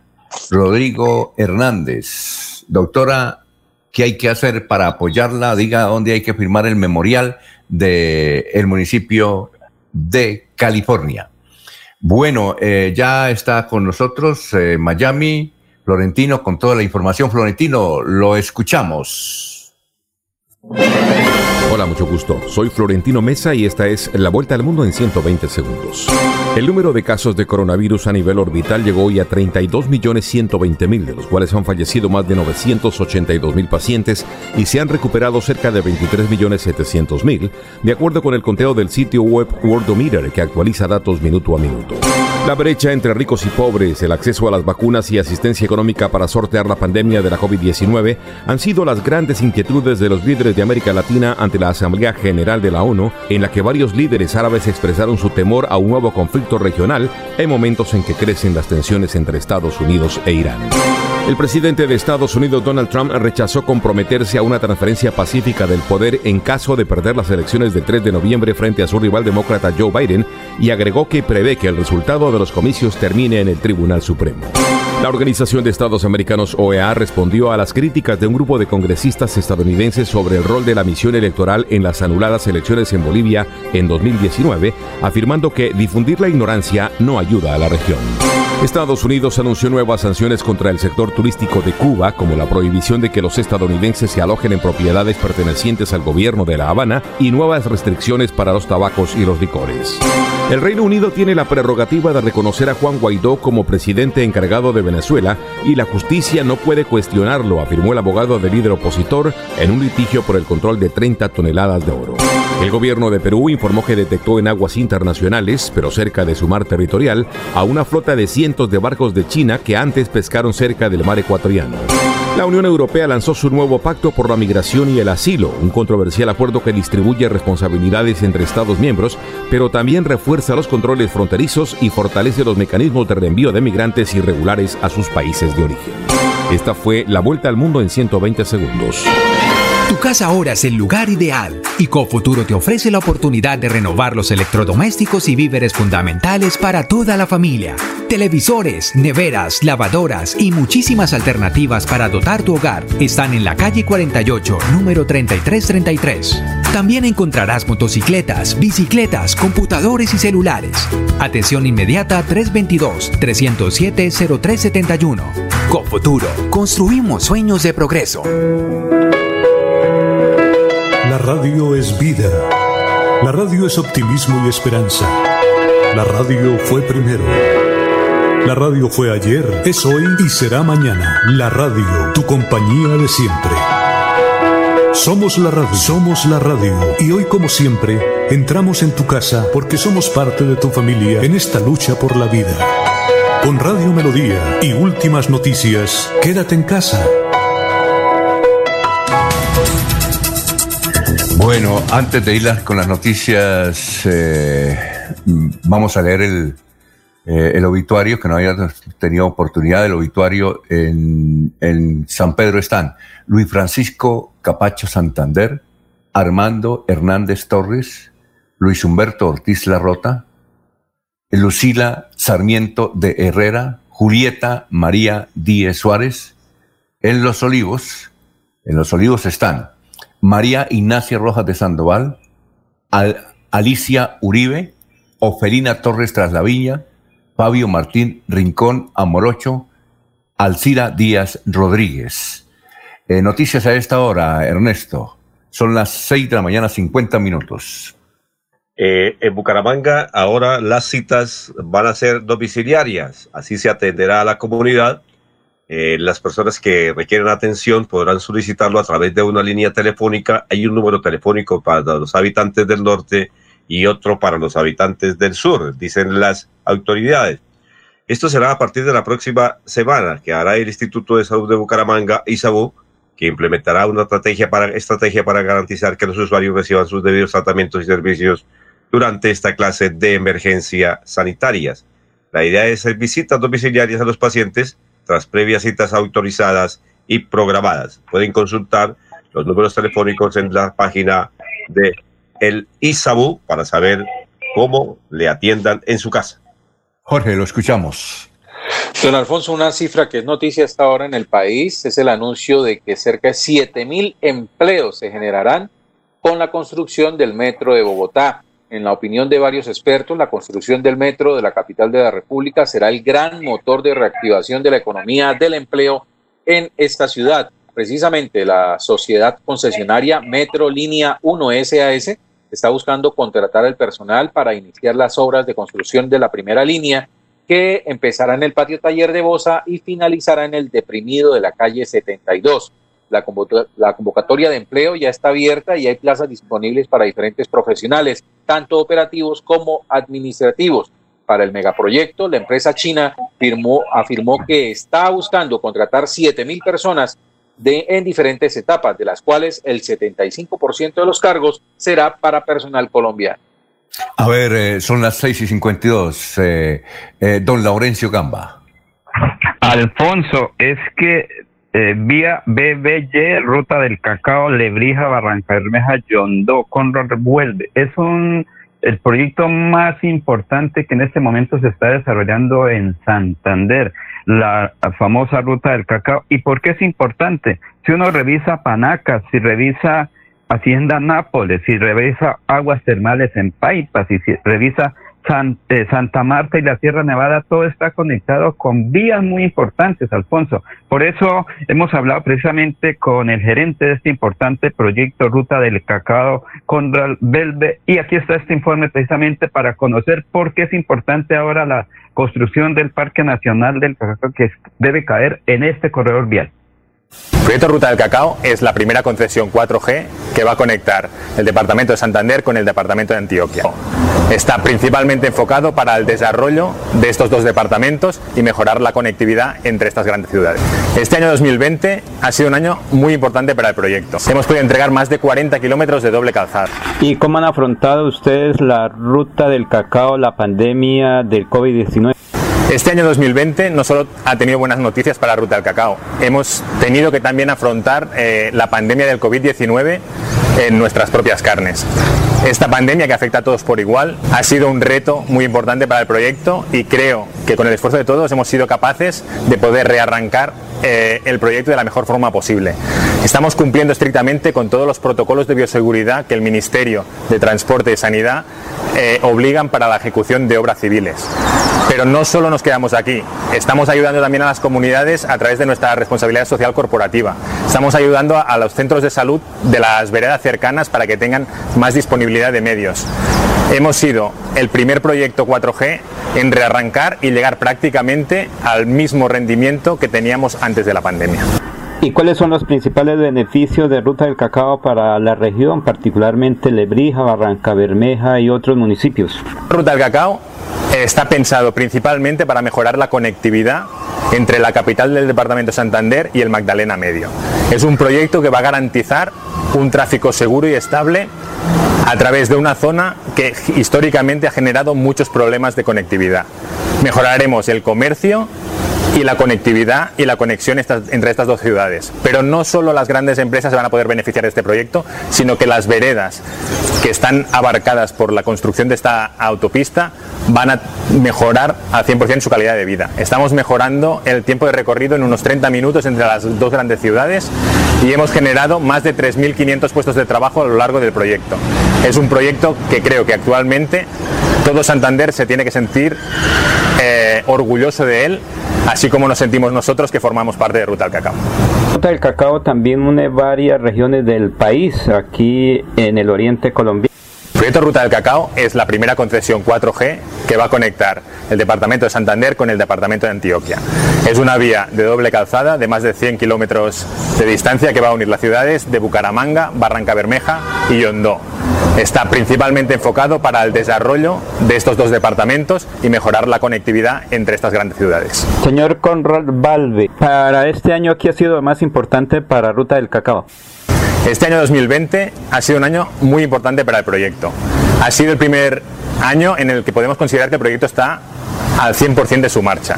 Tenemos ya ejecutadas tres unidades funcionales, hemos podido entregar más de 40 kilómetros de doble calzada. Adicionalmente, las obras más complejas del proyecto están avanzando a buen ritmo. Y finalmente ustedes tienen una campaña de prevención vial ruta del cacao. Listo, con todos los pasajeros, por la sombrita, manito. Como siempre, Pablito, nos vemos. Y la ruta es tu lugar de trabajo, trátala con responsabilidad. Atiende a las señales de tránsito y no excedas los límites de velocidad. Vive la ruta, viaja seguro. Una campaña de la Policía Nacional, Dirección de Tránsito y Transporte. Muy bien, son las 6 eh, de la mañana, 56 minutos.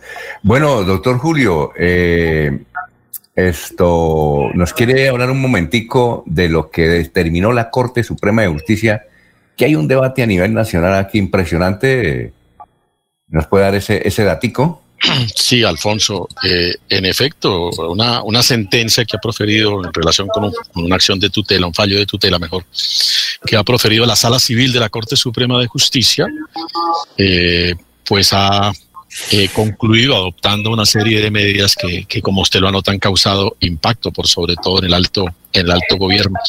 Es una sentencia, Alfonso, que busca proteger el derecho a la protesta social ¿sí? el derecho a las movilizaciones pacíficas, que por lo demás es una garantía, un derecho y una garantía de orden constitucional. Tras advertir, tras analizar la sentencia, cómo la fuerza pública ha actuado de manera eh, desmedida, abusando de, de la fuerza, excediéndose de sus competencias y de sus potestades por una serie de factores que la sentencia anota, porque no hay protocolos, porque hay carencia de normatividad sobre el particular, en fin, por una serie de factores que la sentencia anota, termina, termina adoptando un sinnúmero de decisiones, Alfonso, entre otras, pues obviamente instando al gobierno a tomar acciones, a expedir los protocolos, a consensuar con los distintos eh, sectores eh, la definición de mecanismos para para regular y garantizar el derecho a, la protesta eh, ciudadana, ¿no? Impuso, entre otras, la prohibición de una arma de la que hace uso el SMAT, que fue la que causó la muerte del joven Dylan Cruz en el mes de, de, noviembre. Considera que no es un arma, hasta tanto no se hagan unas definiciones sobre el particular, no es un arma apropiada para repeler movilizaciones, eh, obliga al gobierno, eh, puntualmente al señor ministro de la Defensa, a pedir disculpas por los sucesos acontecidos en el mes de noviembre, obliga, Alfonso, a, al gobierno en general a, una serie de medidas, insta al defensor del pueblo a tener control sobre esas situaciones, debe la policía informar al defensor del pueblo antes de que se inicien las acciones de control de las movilizaciones, cuál es el personal de oficiales a cuyo cargo está el control de, de, la, de las movilizaciones, eh, a suministrar a la Defensoría del Pueblo el número de personas, el nombre, la identificación, todos los datos relacionados con las personas que son capturadas. Insta a la policía a definir a máximo en un término de 30 días los protocolos para que los ciudadanos puedan acceder a obtener información respecto de las personas capturadas. Y algo que me parece muy importante, Alfonso, le prohíbe al gobierno eh, hacer señalamientos en relación con las personas que son eh, objeto de, alguna medida en el curso de estas manifestaciones, porque aquí es muy fácil decir que el capturado es comunista, que echa vista, que no sé qué, y obviamente le exige al gobierno respeto por esos derechos y tener una neutralidad de carácter político en ese tipo de, de decisiones. Es un fallo extenso, Alfonso, con, un, con una, una buena cantidad de medidas, por supuesto, eso va a conducir a que finalmente se legisle en el Congreso, se despida una ley estatutaria relacionada con la regulación del derecho a la protesta. Y naturalmente ha despertado las ampollas en el alto gobierno. Creo que ayer se realizó a primera hora un consejo de ministros para analizar esa, esa decisión. El ministro de la Defensa tiene un término, creo que es de 48 horas, para que proceda a, como lo ordenó la Corte, ofrecer disculpas a la sociedad colombiana por esos excesos de la fuerza pública. Quiero finalmente, Alfonso, eh, recabar o recordar que los fallos de la justicia son de obligatorio e imperativo cumplimiento mientras tengan firmeza. Entonces, eh, no le queda otro camino al señor ministro de la Defensa que darle cumplimiento a lo dispuesto por, eh, por la Corte Suprema de Justicia, sin perjuicio sin perjuicio, por supuesto, de que entable las acciones jurídicas contra esa decisión, que no sería otra, Alfonso, en mi sentir, distinta a pedirle a la Corte Constitucional que revise ese fallo de tutela que ha proferido la Corte Suprema de Justicia. No, no, no, no vería jurídicamente otro camino, sí. pero mientras tanto debe darle cumplimiento al fallo. Vamos, vamos a una pausa y cuando regresemos vamos a hablar de un extraordinario foro que se va a cumplir periodístico, que se va a cumplir aquí en la ciudad de Bucaramanga. Por, por lo tanto, unos mensajes. Rafael Valdivieso dice, quiere escuchar el punto de vista desde la experiencia que tiene como catedrático constitucionalista el doctor Avellaneda sobre la plataforma que quiere implementar el área metropolitana de Bucaramanga para que los motociclistas se inscriban a sus acompañantes en una plataforma y de lo o de lo contrario multa. Gloria Martínez dice, buenos días, como mujer mi total apoyo al diputado Ferley él obra y habla con la verdad para defender nuestra agua y los recursos públicos. Y hay otra serie de comentarios, unos a favor y otros en, en, contra de Claudia Ramírez. Son las 7 de la mañana y dos minutos. Aquí Bucaramanga, la bella capital de Santander. Transmite Radio Melodía, Estación Colombiana, HJMH. 1080 kilociclos, 10.000 vatios de potencia en antena, para todo el oriente colombiano. Cadena Melodía, la radio líder de Colombia.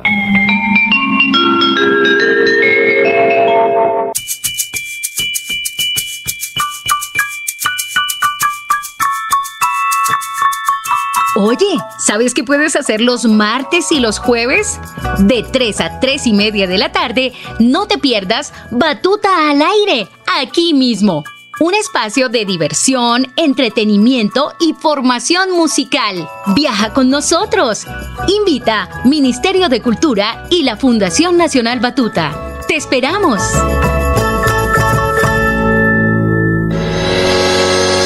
Los problemas del colon inflamado son bastante comunes en los colombianos, hombres y mujeres, siendo una dolencia de difícil tratamiento. La terapéutica natural Araltela ha encontrado a través de los años de investigación un producto que ha demostrado ser útil en el tratamiento del colon. Tome el Araltela Mevis por cuatro meses de manera constante y note usted mismo los resultados. Si ya estás en casa cuidando tu salud y la de los tuyos, no olvides que puedes tener los productos naturales Araltel a través del servicio a domicilio en tu ciudad. Comunícate en Bucaramanga al celular 315-447-1995. Recuerda, 315-447-1995. Tienda Naturista, tu vida y naturaleza en Bucaramanga.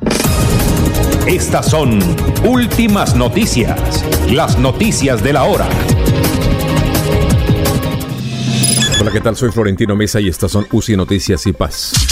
Colombia sumó 6.731 nuevos contagios por coronavirus, con lo que acumula 784.268 casos y registró otros 176 decesos, lo que elevó a 24.746 el total de fallecidos por la COVID-19. El gobierno colombiano hizo una cerrada defensa de la policía antidisturbios ante el fallo de la Corte Suprema de Justicia que reconoció excesos cometidos por esa fuerza en la represión de las protestas. Las autoridades colombianas afirmaron que las disidencias de las FARC estarían detrás de las protestas que se han presentado en el país, tanto a finales de 2019 como en septiembre de este año. Atención, magnífica oportunidad de negocio. Elementos de bioseguridad a los precios más bajos en Bogotá. Mascarillas quirúrgicas termoselladas de tres capas a tan solo 600 pesos en cantidades comerciales. Solo 600 pesos. Informes WhatsApp 1786-603-3480. 1786-603-3480. 1786-603-3480. En el mundo, el número de casos de coronavirus a nivel orbital llegó hoy a 32.120.000, de los cuales han fallecido más de 982.000 pacientes y se han recuperado cerca de 23.700.000. Y en los deportes, América de Cali empató 1 a 1 de local con Universidad Católica en partido de la fase de grupos de la Copa con Nuevo Libertadores, lo que lo deja con un pie por fuera del certamen continental.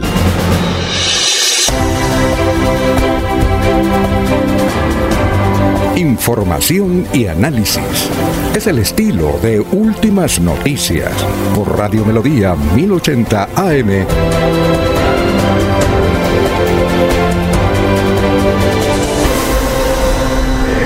Ya son las 7 de la mañana, 5 minutos. ¿Qué tal este foro periodístico que hay mañana? Es imperdible, es imperdible. Eh, eh, el título del foro es extraordinario. Doctor Julio, el futuro del periodismo en medios tradicionales. Jorge, para no perdernos. Laurencio y César. Este, este que hay que participar de él. Miren los, los panelistas. Claudia Morales, extraordinaria periodista que tiene el secreto mejor guardado de Colombia. No lo ha querido revelar, ¿no? No, no lo ha querido. Claudita, ahora vive, tiene una extraordinaria librería eh, al, tipo Tres Culturas de las que ve aquí en Bucaramanga, en Armenia. Claudita Morales tiene el secreto mejor guardado de Colombia. Lo revela, eh, lo revela. Y esto, doctor Julio, peor que, que, un, terremoto. Mucho en Colombia. ¿Sí o no? anticípeme la competencia. ¿Es de la Corte o de la Fiscalía? no, no, no sé, no sé, no. Ella tiene el secreto mejor guardado de Colombia. ¿Cuándo lo revelará? No sabemos. Supongo que como escritora eh, y escribe extraordinariamente bien. El director del espectador, Fidel Cano, eh, siempre hemos admirado al espectador. A pesar de eh, ser un medio financiado por un grupo económico como los Santo Domingo, dejan plena libertad. Y allá los columnistas más fuertes que tiene Colombia están allá. son duros, muy duros fuertes y además tiene un blog, eh, patrocina, eh, ¿cómo es ahora? Youtubers que son fuertes contra el gobierno y contra la institución. Por eso se admira mucho Fidel Cano que tenga ese extraordinario periódico y desde luego su participación. Y está con Solito Cepeda, que es una extraordinaria veedora de televisión, hermana del gran Andrés Cepeda, que a esta hora nos escucha allá en su posada en Barichara, en la vereda, eh, mm, creo que es Higueras, donde se escucha Andrés Cepeda. Por eso tenemos acá a Mario Mantilla, joven periodista. Eh, el doctor Julio dice que se parece a Héctor Abad Solince, pero también tiene e-, ese nivel cultural, es hijo de Mario Mantilla, quien trabajó con nosotros. Era una persona que también participaba de los foros ahí en Caracol, así como estamos ahora. A ver, el Mario Mantilla de esa época era el doctor Julio Avellaneda, era el hombre prudente, decía cálmense, fresco, es por este lado, tenía siempre su comentario eh, muy responsable y prudente. En fin, así es que Mario, gracias por estar con nosotros, bienvenido y cuéntenos de eh, eh, quién es, cómo va a ser el foro, la gente cómo podría participar. Esto organizado por los 25 años del Canal TRO. Bienvenido, Mario. Hola, Alfonso. Gracias por la invitación a todos ustedes que nos están escuchando. Y hombre, es que este es un espacio que, que abrió el canal TRO en este loco 2020 para, bueno, tener un, una especie de reflexión, un aporte, un espacio de participación ciudadana sobre lo que nosotros hacemos, ¿no? El periodismo, la comunicación, las audiencias, los nuevos formatos. Y a comienzo de año decidimos hacerlo presencialmente con auditorio. Y de por sí el primer foro que hicimos fue en una universidad, a, foro lleno, las preguntas en vivo, en fin, fue muy, muy interesante, pero pues por obvias razones, eh, las cuarentenas y todo esto de la pandemia, no, nos llevó a parar por un tiempo, un par de meses, hasta que retomamos de manera virtual y ya vamos por el quinto, por el quinto foro. Tratamos eso, al fondo, de que, bueno, tengamos destacados eh, profesionales en estas áreas que comenté y que nosotros como audiencias podamos participar. Los foros del canal TRO 25 años se transmiten los 25 de cada mes, de 11 de la mañana a 12 del mediodía, tanto por la primera pantalla como por la fanpage. O sea, es más viable que, digamos que los comentarios se hagan a través de, de esta página de Facebook. Es más práctico, ¿no? Y hay un grupo de personas que están allí pendientes y le pasan las preguntas a Laura Patiño, quien me acompaña allí en el, en el estudio y por supuesto que les transmitimos esas inquietudes a nuestros destacados panelistas, como vos lo dices, Alfonso. Oye, eh, Mario, ¿los panelistas van a estar en Bogotá o, eh, eh, y en Armenia? ¿Dónde van a estar los panelistas? Pues fíjate lo curioso, o sea, lo que en un comienzo era algo, pues, algo muy complicado, ¿no? una tragedia, decíamos nosotros, no, ahora cómo hacemos los foros, pues resultó que pudimos empezar a contactar a, estos personajes en diferentes partes del país y fuera del país. En este foro, pues Fidel Cano y Consuelo Cepeda van a estar desde Bogotá y Claudia Morales desde Armenia, sí señor. Bien, la, eso es mañana, ¿a qué horas? A ver, es a las eh, 11 de la mañana. 11 de la mañana, sí, de 11 a 12 del mediodía. Que lo van a transmitir por la pantalla eh, clásica del, del, del canal, ¿verdad? Sí, así es. O sea, los foros se, se, transmiten en directo. Todos los cinco foros se han transmitido en directo, Alfonso, por la primera pantalla. Y también va en directo por las, por las redes, ¿no? Principalmente por la, por la fanpage del canal. En esta oportunidad decíamos, hombre, lo que hacemos nosotros, el periodismo, en los medios tradicionales, y bueno, vos que lo has vivido, Alfonso, pues has sufrido unos cambios en muy poco tiempo a veces por cuestiones de las nuevas tecnologías que se implementan y otras mm, también por una especie de crisis ¿no? de credibilidad en los medios. Y queríamos charlar también con, pues, con estos personajes que tienen una gran trayectoria. Fidel Cano, un tipo muy, muy accesible y además, como vos lo decías, me parece que con una mentalidad muy, muy abierta, muy, eh, está haciendo un trabajo con los con la parte digital muy interesante, dándole voz a algunos temas que difícilmente tenían protagonismo, apoyando a estos nuevos jóvenes con esos formatos de opinión, eh, incluso a veces activista. Consuelo Cepeda, ganadora de todos los premios, antes de ser defensora del televidente, hizo un programa que se llamó Todos Somos Colombia, que recorría las regiones mostrando precisamente, bueno, la cultura local cuando no existían los canales regionales. Ganó premios de Nacional de Periodismo, Simón Bolívar, India Catalina, CPB, en fin. Y Claudia Morales, una tremenda periodista, tanto en televisión como en radio, ¿no? Paso por la FM, por la W, por todo el sistema informativo del canal Caracol, tanto en noticias como en análisis, hacen que sea una persona muy respetada en el campo. ¿Y los oyentes, eh, los televidentes y los lectores, cómo pueden participar?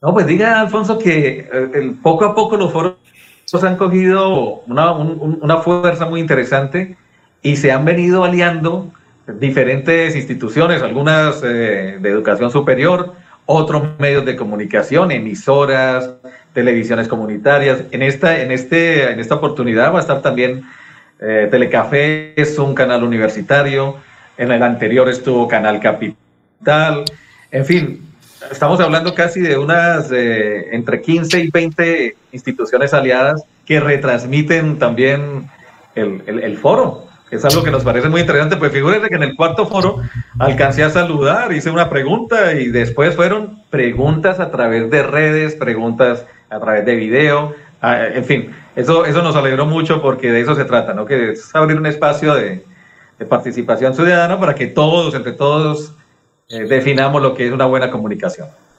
Eh, el, foro tiene un tiempo de duración? ¿Es un foro porque habrá preguntas? Eh, ¿Hasta cuánto tiempo se va a extender el foro? los foros duran una hora, Alfonso. Comenzamos a las 11 en punto y como te digo, yo modero, estoy allí, Laura Patiño presenta y hago una eh, presentación, charlamos, hago, digamos que el contexto del, del, tema, por qué lo escogimos, nuestros invitados, por qué están allí. Y vamos de una vez con las preguntas que nos llegan por diferentes lados, ¿no? Por Twitter, por Facebook, la gente que se comunica por las instituciones aliadas. Así que es bastante movido. No, no, es fácil tener esas estrellas del periodismo juntas ahí atendiendo a los televidentes. Eh, a mí me parece que es muy cortico una hora, porque imagínense, ellos tienen mucho que decir y los televidentes mucho que aprovecharlos. ¿No le parece muy cortico no, esa hora? Pues, eh, figúrese, Alfonso, que comenzamos de dos horas. El primer foro duró dos horas se transmitió desde la Universidad Pontificia Bolivariana.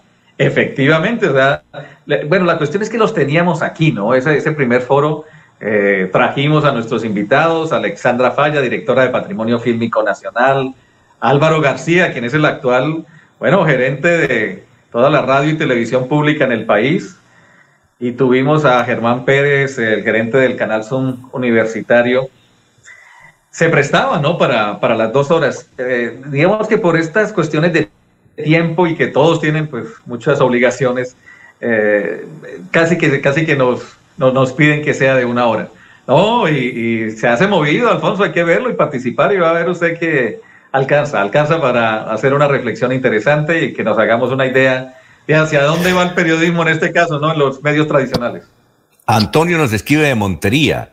Dice, hombre, yo no sabía que los medios tradicionales tienen futuro. Está bueno, ¿no? Ahí sí nos, ahí sí nos mató. Ahí sí nos mató. Gracias, Antonio. ¿Alguna inquietud, doctor Julio, César, Jorge o Laurencio para Mario, ya que lo tenemos acá y nos está invitando a este extraordinario foro que será el día de mañana a las 11 de la mañana por el canal Tron? No, a ver quién se anima. De, mi parte no, Alfonso, estaremos atentos para... Ah, bueno, perfecto. Participar en ese interesante foro. Eh, Mario, eh, muy gentil por haber estado con nosotros, éxitos. Estaremos siguiendo este, este foro por la calidad de periodistas. Vamos a aprender mucho y vamos a conocer muchas directrices para hacia dónde van los, los, los, eh, los medios tradicionales. Y Antonio, pues, dice que va a escuchar con mucho ánimo y va a retransmitir en una emisora que tiene, que él puede retransmitir, sí, claro, ¿no? Yo creo que sí, ¿no? Claro, no, pues hay que hacer ahí un contacto con, con el canal, eh, con Laura Patiño y con Gustavo Castillo y se hace el enlace, claro, y hay que estar con, hay que estar en contacto, pues que es también la debida promoción. Perfecto. Muy, muy amable, Mario, y éxitos. Muchas gracias, Alfonso, a todos ustedes. Es un momento para, para aprovechar, ¿no? Si tienen futuro, hombre, no, no, algo. tenemos que adaptarnos. Algo tenemos que hacer. Muy bien. Son las 7 de la mañana, 18 minutos. Vamos a una pausa. Recuerde que Cofuturo, Cofuturo está cumpliendo 29 años y hoy estará con su unidad móvil en cabecera del llano. Son las 7 de la mañana, 18 minutos. Los Olivos, un homenaje al amor. Tercera clave para superar el duelo.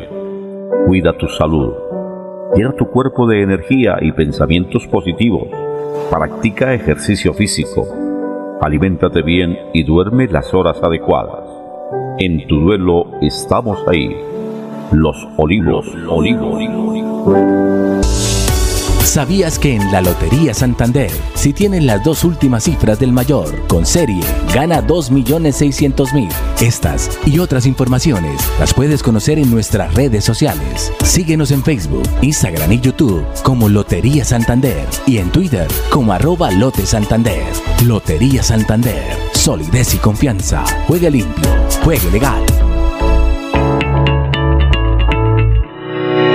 Seguir adelante, crédito educativo en línea. Ingresa a www.cofuturo.com.co. Tenemos la tasa de interés más baja del mercado. 1% para el segundo semestre de 2020. Atención telefónica 318-717-3270, 322-306-0066 y 316-544-4253. Cofuturo. Construimos sueños de progreso. Hay más noticias. Muchas noticias, muchas noticias en Melodía 1080 AM. Bien, son las 7 de la mañana, 20 minutos. Ya saludamos a Onzoel Caballero, que está en la ciudad de Barranca Bermeja, con toda la información del puerto petrolero y el Magdalena Medio. Soel, lo escuchamos. Soel Caballero está en Últimas Noticias de Radio Melodía 1080 AM. Buenos días, Alfonso, para usted, para los compañeros, igualmente para todos los oyentes. Eh, con 14 mil millones de pesos, el Ministerio de Comercio, Industria y Turismo apoyará el proyecto Distrito Malecón, que tiene un costo de 20 mil millones de pesos. La diferencia restante será asumida entre la Alcaldía Distrital de Barranca Bermeja y Ecopetrol. Este proyecto busca dinamizar la economía a través del turismo y generar empleo. Por otra parte, el Ministerio de Salud y la Protección Social dio a conocer que 247 personas lograron recuperarse del COVID en Barranca Bermeja. Ayer fueron notificados 69 casos nuevos de COVID-19 se trata de 37 mujeres y 32 hombres. También eh, se dio a conocer el fallecimiento de dos personas a causa del COVID-19. Se trata de una mujer de 76 años y un hombre de 91 años. Las estadísticas actualizadas del COVID en Barranca Bermeja están de la siguiente manera. Casos activos 1.159, casos confirmados 5.311 que corresponden a 3.304 hombres y 2.007 mujeres. Personas totalmente recuperadas 3.981, personas eh, recuperándose en casa bajo vigilancia médica 1.105, personas hospitalizadas 30 pacientes en unidad de cuidados intensivos UCI 24 y 171 personas han perdido la vida durante esta pandemia. Noticias con las que amanece el distrito. Continúen compañeros en estudios en últimas noticias de Melodía 1080 AM. Son las 7 de la mañana, 21 minutos. Doctor Julio, ¿cuál es la noticia que tiene usted sobre la entrevista con la diputada Claudia Ramírez? Alfonso, más que noticia, viene a mi memoria eh, viejo recuerdo de una campaña presidencial en los Estados Unidos en los años 60. Los candidatos eran John Kennedy por el Partido Demócrata y Richard Nixon por el Partido Republicano. Y para ver cómo la política tiene unos niveles eh, hoy en día muy, muy, muy degradados. Eh, en esa campaña electoral, a dos meses de la elección, que era en el mes de noviembre, el candidato Nixon sufrió un accidente. Al bajarse de su automóvil se hirió en una pierna esa herida se le infectó, tuvo necesidad de ser hospitalizado tuvo necesidad de un tratamiento médico y entonces Kennedy ordenó suspender su campaña presidencial y le envió un telegrama o un mensaje eh, haciéndole saber a Nixon que hasta tanto no se recuperara y estuviera en condiciones no reiniciaría en su campaña. Por supuesto, gesto que impactó y que Nixon supo agradecer. Algún periodista le preguntó después a Kennedy si ese, si ese detalle no había sido una acción más de campaña política para mostrarse generoso. Y Kennedy le respondió, la política es una cosa muy seria y por consiguiente hay que tener consideración y respeto por el contradictor. En esos términos es que se hace la política, Alfonso. Por eso nos, entristece ver un debate tan degradado como este que se está presentando en la Asamblea del Departamento. Son las 7:23 minutos. Vamos a ver si alcanzamos a Nulfo. Tenemos eh, eh, un mensaje del médico Germán Darío Muñoz, que tiene 60 años de edad, estuvo entubado, como dicen los médicos, durante varias semanas y logró salir adelante y, tiene un mensaje aquí para los oyentes de Radio Melodía a las 7 de la mañana, 23 minutos. Anulfo, a ver si lo colocamos. Él, es de, él se llama Germán Darío Muñoz. Sí, bien difícil, pero gracias a Dios y al Todopoderoso estoy aquí todavía para servir a, y para cumplir alguna misión que Dios me tiene encomendada. Está como médico perenne. Me parece terrible cuando uno ve lo que la gente hace y no se cuida cuando abren horarios y abren picos y cédulas y la gente sale como loca a la calle sin tapabocas, personas reunidas como si estuvieran en fiesta. La verdad no saben cómo es el pueblo. Me parece absurdo que hagan eso, ¿no? La gente tiene que tomar conciencia de la enfermedad y cuidarse. Y de paso cuidar a los otros, porque si se enferma uno va a enfermar a los otros. Entonces tenemos que tener conciencia de la enfermedad. No el autocuidado. Es muy difícil. La verdad estoy aquí gracias a Dios y a las oraciones de la gente querida. Sí, pero difícil, pero bueno. Ya vamos saliendo adelante si Dios quiere. Ya queda un camino más fácil. Bueno, muchas gracias al médico y a su familia. Éxitos en esa recuperación. Se nos acabó el tiempo. Los esperamos mañana a las 5 eh, de la mañana, mañana viernes. Don Laurencio, hágame el favor, y salga de una vez a comprar el billete de la lotería de Santander. A ver si mañana sí tenemos suerte, don Laurencio. Salga a comprarlo, ¿yo? Sí, señor, ya estoy listo. Ahorita ah, inmediatamente cumplo sus órdenes, que son órdenes estrictas y se cumplen a cabalidad. Y, buen día para todos. Y si gana el premio, hágame el favor y entonces me da una comisión ahí por haberlo apoyado en esa decisión. Alfonso, usted no es comisionista, diga, compartamos la felicidad. Ah, bueno, listo. Compartamos. Siete de la mañana, 25 minutos, ya viene el doctor Iván Calderón, estamos en Radio Melodía. Últimas noticias los despierta bien informados de lunes a viernes. En todas las áreas de la información regional, un periodista de Últimas Noticias registra la información en Radio Melodía 1080 AM y en melodíaenlínea.com. Director Alfonso Pineda Chaparro. Aquí Bucaramanga, la bella capital de Santander. Transmite Radio Melodía, Estación Colombiana, HJMH, 1080 kilociclos, 10.000 vatios de potencia en antena, para todo el oriente colombiano. Cadena Melodía, la radio líder de Colombia.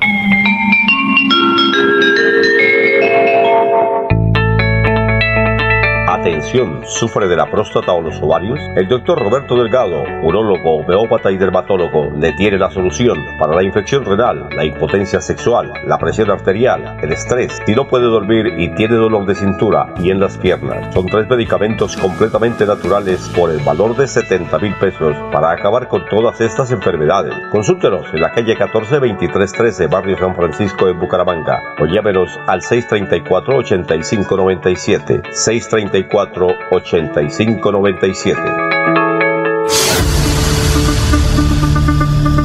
La gente lo más importante de nuestra radio. La gente, la gente, lo más importante de nuestra lo más importante de nuestra radio. Ustedes que nos escuchan en todas partes. Ustedes que nos prefieren siempre. Ustedes que nos han seguido toda la vida. La gente, lo más importante de la radio. Nuestra gente, técnicos, operadores, locutores y periodistas, amalgama de juventud y experiencia para hacer más fácil la comunicación.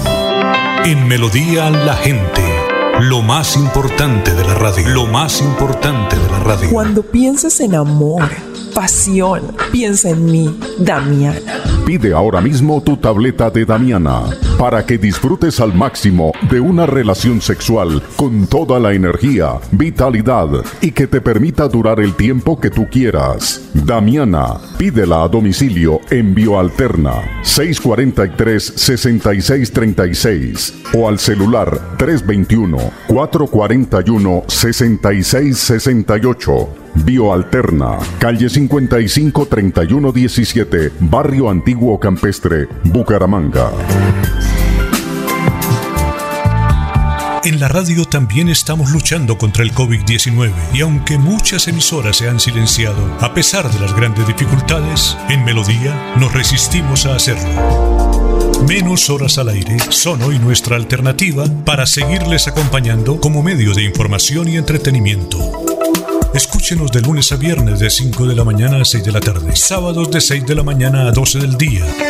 Melodía 1080 AM en Facebook, Radio Melodía Bucaramanga. Tenemos fe que muy pronto todo será mejor que antes y que seguiremos a su lado por siempre, por siempre.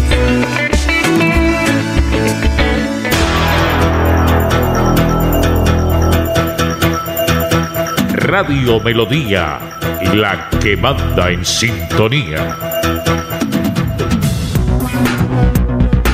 A esta hora presentamos Hablando con el abogado. Hablando con el abogado. A partir de estos momentos, comuníquese a través de las líneas 630-4870 y 630-4794. Reciba toda la información y asesoría para sus problemas jurídicos con la dirección del doctor Iván Darío Calderón, abogado egresado de la Universidad Industrial de Santander con especialización en Derecho Comercial. Sean todos bienvenidos.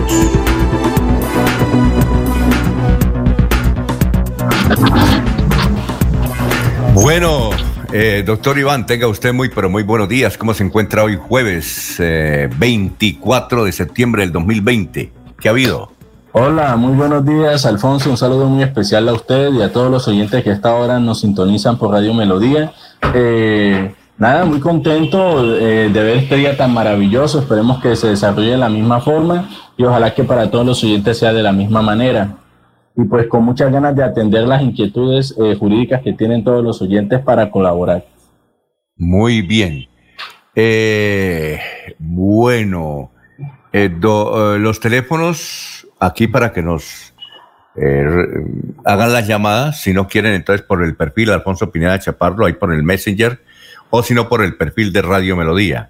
Ahí nos pueden eh, entregar las, las notas y lo que uno y lo que ustedes quieren que le preguntamos al doctor Iván Calderón. Eh, bueno, las 7:31 minutos. Los teléfonos son 630-4870 y 630-4794. Un saludo, nos escucha a esta hora Víctor Hugo Tavares Carreño, Edgar Ochoa Flores.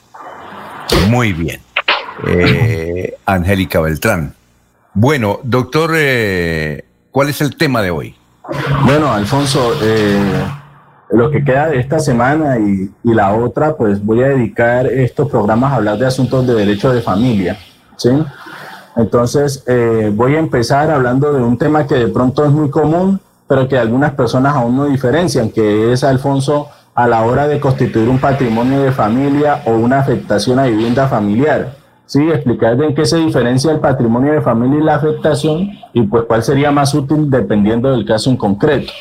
Entonces, pues empecemos, Alfonso, explicando que tanto el patrimonio de familia inembargable o la afectación a vivienda familiar persiguen el mismo fin. ¿Y cuál es el fin? El fin de proteger la familia comunidad de la sociedad. también hay que entender, Alfonso, que la familia no es la que estamos ya acostumbrados a ver. El concepto de familia ha sido desarrollado por la Corte Constitucional, en donde pues hay muchas formas de familia, incluso pues eh, están las familias tradicionales, eh, están las familias que son compuestas por, por personas que no necesariamente son papá, eh, mamá e hijos, sino también un grupo mucho más extenso.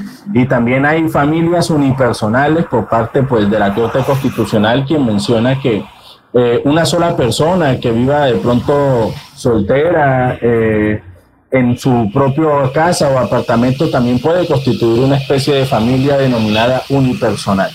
¿Por qué hago esta explicación? Porque para todas ellas, esas personas está dirigido el programa de hoy, para que puedan constituir el patrimonio de familia inembargable o la afectación a vivienda familiar, dependiendo del caso en concreto. Entonces, ¿en qué se diferencian? Pues la primera, que es el patrimonio de familia, está regulada en la ley 70 del 31, de 1931, y la afectación de vivienda familiar o la ley de la doble firma es la ley 258 de 1996. Hay que tener en cuenta lo siguiente, el patrimonio de familia inembargable eh, solamente es automático, es decir, que viene incorporado dentro del inmueble cuando usted quiere una vivienda de interés social. Cuando usted quiere una vivienda de interés social, obligatoriamente viene incluido el patrimonio de familia inembargable. Pero sin embargo, usted puede constituir patrimonio de familia inembargable en propiedades que usted adquiera. Debe tener unos requisitos, Alfonso. El primero es que debe el avalúo catastral del inmueble no debe superar los 250 salarios mínimos legales mensuales vigentes. Entonces, esto es un requisito muy importante. El otro requisito es que acá se pueden constituir varios patrimonios de familia siempre y cuando pues el monto de los bienes no sobrepase los 250 salarios mínimos legales mensuales vigentes. En principio, Alfonso, pues el patrimonio de familia inembargable no admite gravámenes, es decir, no se acepta que el bien esté embargado, que el bien esté hipotecado con anterioridad a la constitución del patrimonio, salvo que el crédito hipotecario se haya sacado pues para adquirir este, esta vivienda de interés social entonces ahí se admitiría la hipoteca solamente en ese caso. Entonces el bien debe estar libre de cualquier embargo, de cualquier gravamen, eh, y pues debe no debe superar los 250 salarios mínimos, Alfonso. ¿sí? Entonces ese es el patrimonio de familia.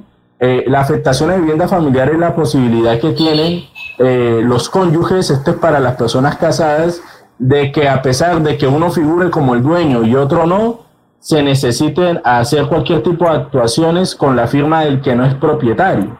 Entonces, por eso se llama la ley de la doble firma. Entonces, normalmente, Alfonso, eh, el esposo o la esposa es propietaria del inmueble, pero el cónyuge no. Entonces, eh, a través de la afectación de vivienda familiar se va a poder permitir que eh, para poder vender el bien, poder enajenarlo, pues se necesite obligatoriamente la firma del otro cónyuge a pesar de que no sea dueño. Entonces, eh, es importante que la afectación de vivienda familiar solamente se puede constituir sobre un solo bien inmueble, mientras que en el patrimonio de familia, pues sobre varios que no superen los, los 250 salarios mínimos como tope. Eh, el patrimonio de familia inembargable no acepta hipotecas ni gravámenes, salvo el caso que comentamos, y la afectación de vivienda familiar sí admite este, o se puede constituir sobre bienes que estén hipotecados. ¿Sí? Eh, y pues, ¿cómo se puede quitar un patrimonio de familia finalmente, Alfonso? Pues el patrimonio de familia se puede quitar de mutuo acuerdo, ¿sí? Que la persona que lo constituyó, pues, eh, decida eh, revocarlo, decida eliminarlo. y pues también cuando fallecen los padres, este va a quedar todavía vigente en favor de los hijos menores, pero en caso de no existir, pues se extingue el patrimonio de familia inembargable y finalmente, en el caso de la afectación a vivienda familiar, uno puede extinguir esto a través del divorcio eh, o por la muerte de uno de los cónyuges. Entonces, Alfonso, ese es por reglas generales el patrimonio de familia versus la afectación a vivienda familiar. Eh, incluso si las oyentes desean, se puede desarrollar aún más el tema, pues porque esto fue algo muy genérico, pero para que establezcan cuál es la posibilidad que tienen. Y sobre todo, Alfonso, que esto le genera un, un, beneficio increíble, que es que el bien se vuelve inembargable. Entonces, al volverse inembargable, a usted no lo van a, si lo demandan, no le van a poder quitar ese patrimonio. Entonces, piensen esto como una opción para proteger sus bienes. Muy bien. Eh, usted dice que eh, 250 salarios mínimos es el monto del patrimonio de familia. Sí, señor, 250 debe catastralmente estar evaluado en menos de 250 salarios mínimos legales mensuales vigentes. 250 salarios mínimos, o sea, son 250 millones. Eh, No, eh, 200 salarios mínimos es el, el producto de multiplicar el salario mínimo, que son 877 mil por 250. No, no, el salario mínimo es más. Sí. Claro, ¿o no? Sí. el sea- salario mínimo es casi un millón de pesos. Ah, sí, pero no se debe de incluir este, el auxilio de transporte ni nada de eso, Alfonso. es Ah, ya. solamente el salario básico sin auxilio de transporte ni otro tipo de, de monumento. Y se multiplica por 250 y entonces ese bien, eh, si está evaluado catastralmente por menos de ese valor, puede ser constituido con patrimonio de familia. Bueno, eh, nos escribe Elmer Díaz Ortiz, esta, noti- esta pregunta es de ayer. Eh, es, eh, es esto, es que mm, eh, él es prestamista y cuando eh, dice que es prestamista mm, a gota a gota, le firman una letra, pero quien le firmó la letra después le dijo, no me cobre porque esa no es mi firma, yo firmé fue diferente. ¿Qué se le puede responder a él? ¿Qué, qué puede hacer él? Bueno, Alfonso, esa es una muy buena pregunta porque hay que advertirle a todas las personas que pretenden burlarse de su acreedor haciendo una firma a la que ellos no están acostumbrados a hacer en la letra, que eso ya está regulado por el Código del Comercio. El Código del Comercio dice claramente que a pesar de que usted para burlarse del acreedor firme de otra manera, esa firma se va, se va a presumir auténtica eh, y entonces sobre eso no hay ningún problema. Entonces, si yo me llamo Iván Calderón y hago y tengo una firma eh, a la que estoy acostumbrado y firmo de otra forma, eso no va a ser una excusa para eh, evadirme del pago. Ah, muy bien, perfecto, Elmer. Eh, del barrio Kennedy, dice que mm, eh, él iba de pato en una moto, mototaxista, eh, hubo un accidente, él sufrió algunos inconvenientes en la pierna derecha y resulta que la moto no tiene ni papeles ni seguro, el seguro está vencido, el, el seguro obligatorio está vencido. ¿Ahí qué puede hacer? Porque ahora los costos, los gastos, los está padeciendo él. Eh, Bueno. Del barrio Kennedy. es de- ah, bueno, sí. Bueno, a todos los oyentes, Alfonso, que sufran accidentes de tránsito, eh, deben tener claridad sobre lo siguiente.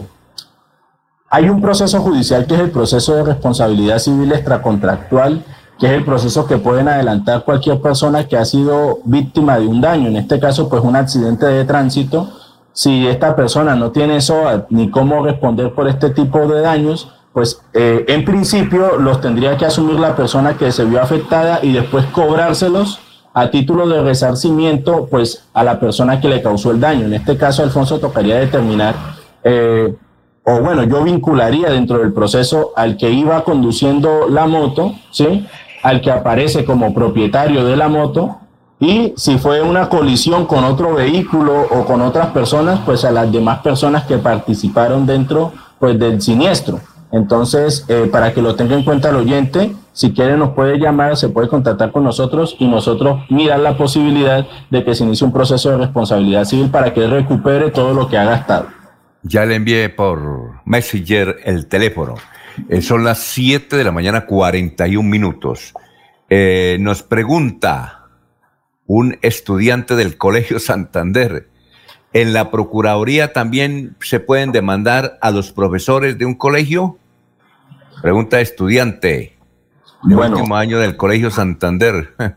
¿Quién sabe Bueno. quién se la tiene? Sí. Eh, si la persona, si el profesor, pues en este caso el Colegio Santander es un colegio público, ¿sí? Entonces, al ser un colegio público, lo que el estudiante puede hacer si considera que, que, que algún profesor está infringiendo alguna norma ética, pues él lo que tiene que hacer es quejarse para que le inicien un proceso disciplinario. Normalmente las personas, Alfonso, ponen las quejas a la Procuraduría y la Procuraduría lo que hace es remitir esa queja a la Oficina de Control Interno Disciplinario que eh, está habilitada, pues en este caso, para los docentes. Pero si es una queja de carácter disciplinario, sí podría ir a la Procuraduría y esta remitiría al competente. Entonces sí se puede, entonces sí se puede la Procuraduría. Tiene Sí, que ir- claro. eso es- ¿Qué tipo de Procuraduría es? ¿El- ¿La provincial o la regional? La provincial. Es la, es, es la provincial. Ah, bueno. Eh, perfecto, entonces, eh, estudiante del Colegio Santander, nos Eso sí, pregunta. hago, hago una aclaración, Alfonso, Sí. siempre y cuando sea algo disciplinario, porque si lo va a demandar por una razón, ya sea penal o, o civil, lo que sea, ya pues toca que acuda pues a otras entidades. Y esto es solo para asuntos disciplinarios. Muy bien, aquí nos eh, pregunta un contador, Alfredo. Eh, ¿En qué norma dice que eh, para el patrimonio de, familia, es, por favor, me, me- me puedes facilitar la norma de que el patrimonio de familia sea, sea únicamente de 200 hasta 200 salarios mínimos? Sí, eso está eh, en la ley 70 del 1931 y hay una jurisprudencia de la Corte Constitucional que eh, habla acerca de ese tema. La jurisprudencia ahorita no la tengo, no la tengo, digamos, física, no tengo acá el, número para identificarla, pero con mucho gusto, Alfonso, eh, yo por interno en el transcurso del día se la voy a enviar a usted para que usted se la remita al oyente. Eh, la información del patrimonio de familia está en la ley 70 del 31, entonces ahí puede buscar eh, información preliminar. Bueno, el- el- el mismo Alfredo tiene otra pregunta. Eh, patrimonio de familia. Ah, tiene do- dos preguntas más. ¿De una finca se puede tener patrimonio de familia?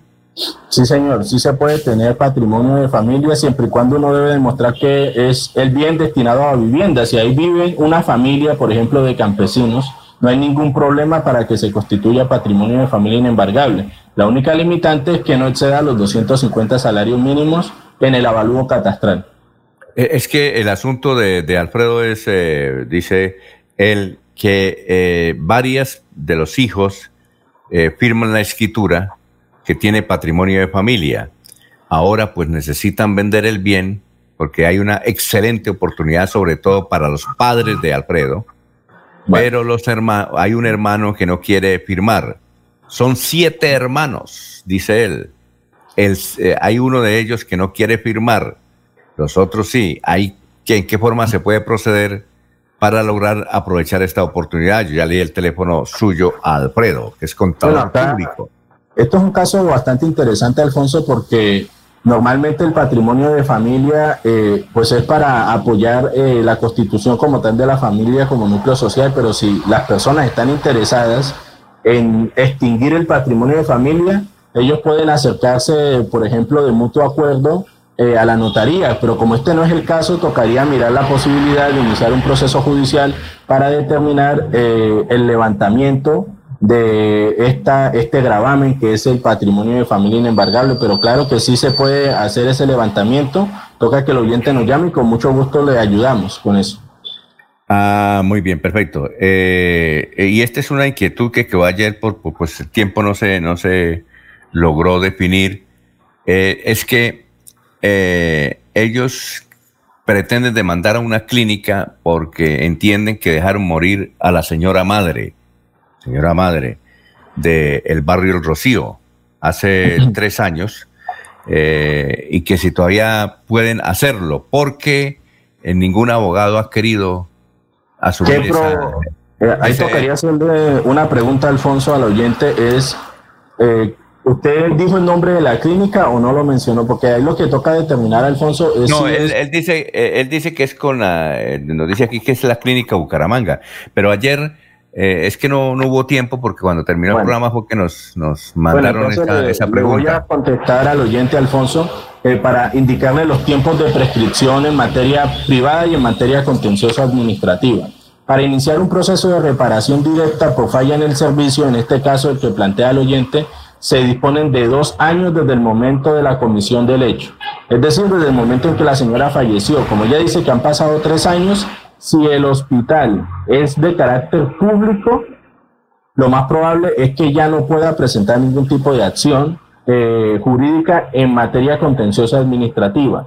Pero si la clínica es privada, es una sociedad anónima eh, o una sociedad pues de las que están contempladas en nuestro Código de Comercio, perfectamente se puede demandar porque se disponen de cinco años en un proceso de responsabilidad civil extracontractual. Eh, perdón, un proceso de responsabilidad civil contractual.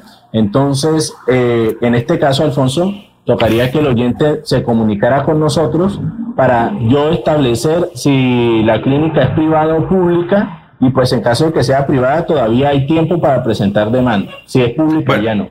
Sí, eh, eh, eh, en, la, en el contacto que ella hizo, luego del programa ayer, se señalaba que hace tres años que murió mm, su ser querido en esa clínica, le dijeron no ponga una demanda porque el gerente está en la cárcel. y entonces si el gerente está en la cárcel, a usted le van a tomar, espere que salga de la cárcel, ¿sí? Eso es falso. Pero, es decir, entonces que espere el salir de la cárcel porque no le van a tomar el pelo. Ningún abogado quiso enfrentarse a eso porque no tenía plata, eh, no tenían plata ni nada, pero sí querían demostrar que por negligencia de la clínica su señora madre murió por negligencia de la clínica. Porque tienen, dice, un audio de un médico, un médico ahí que aparentemente las atendía a la familia y dice que fue, fue por negligencia de la clínica, que tienen ese, ese documento eh, oral.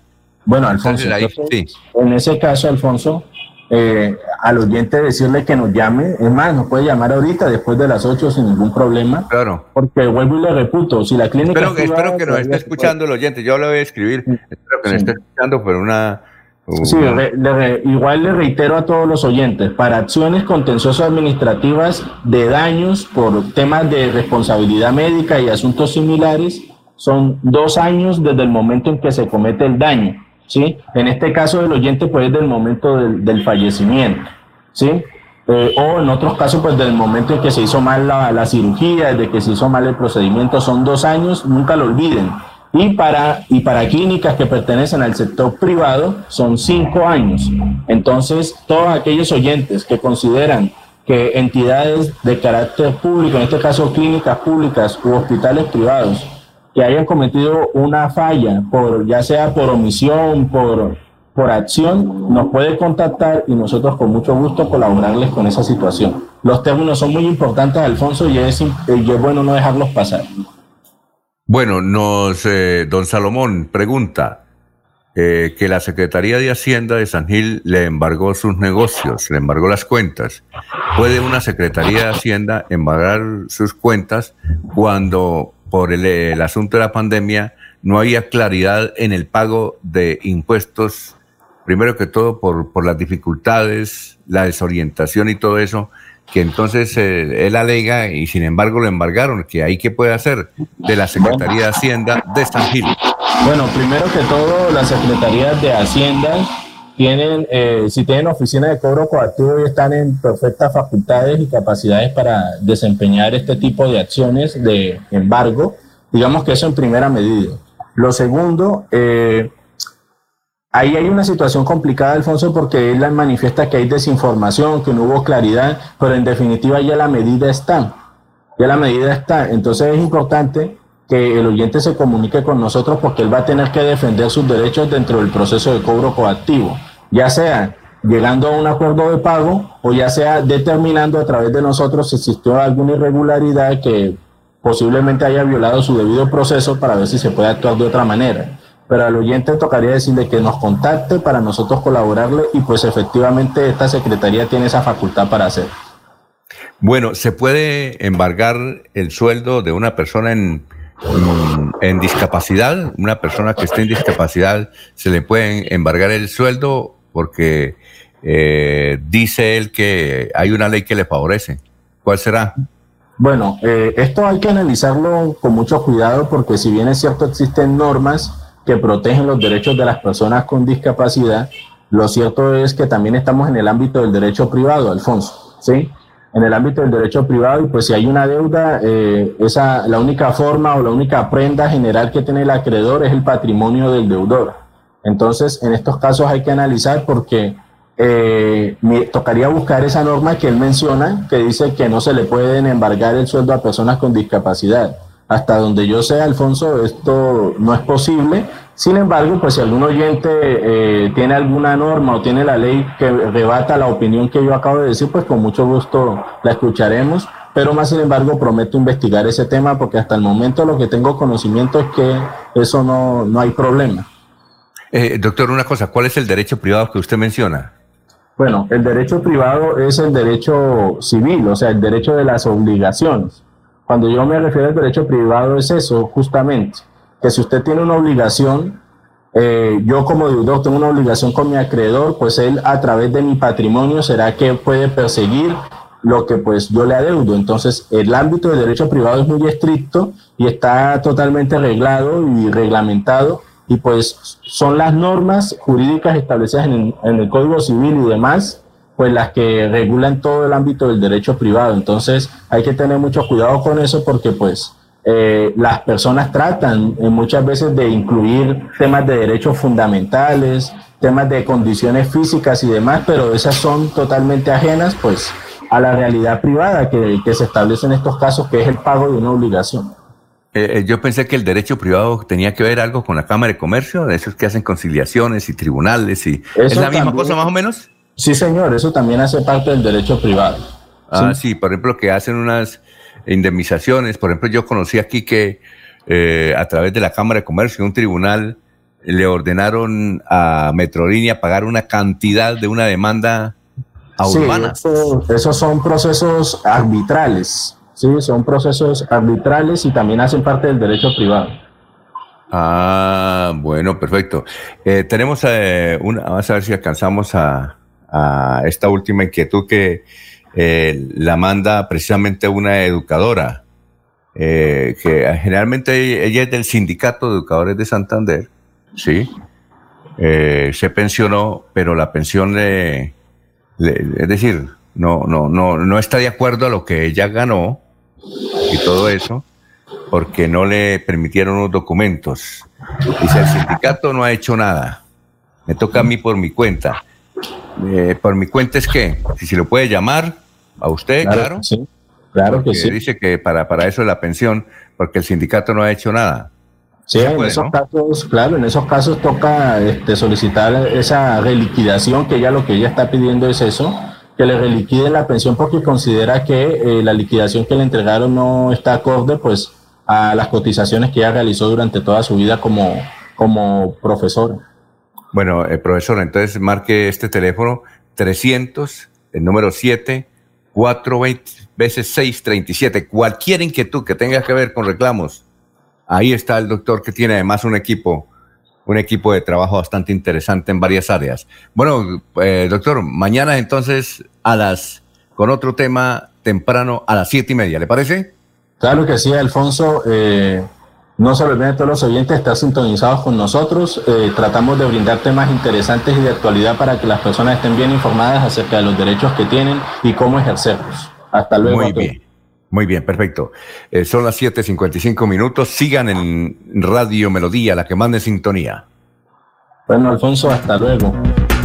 Los invitamos a una próxima emisión de este su programa Hablando con el abogado. Hablando con el abogado. Comuníquese durante todo el día con el doctor Iván Darío Calderón al celular 300 766 6637 300 766 6637. Agende su cita y reciba la solución a su problema jurídico. Gracias por la sintonía.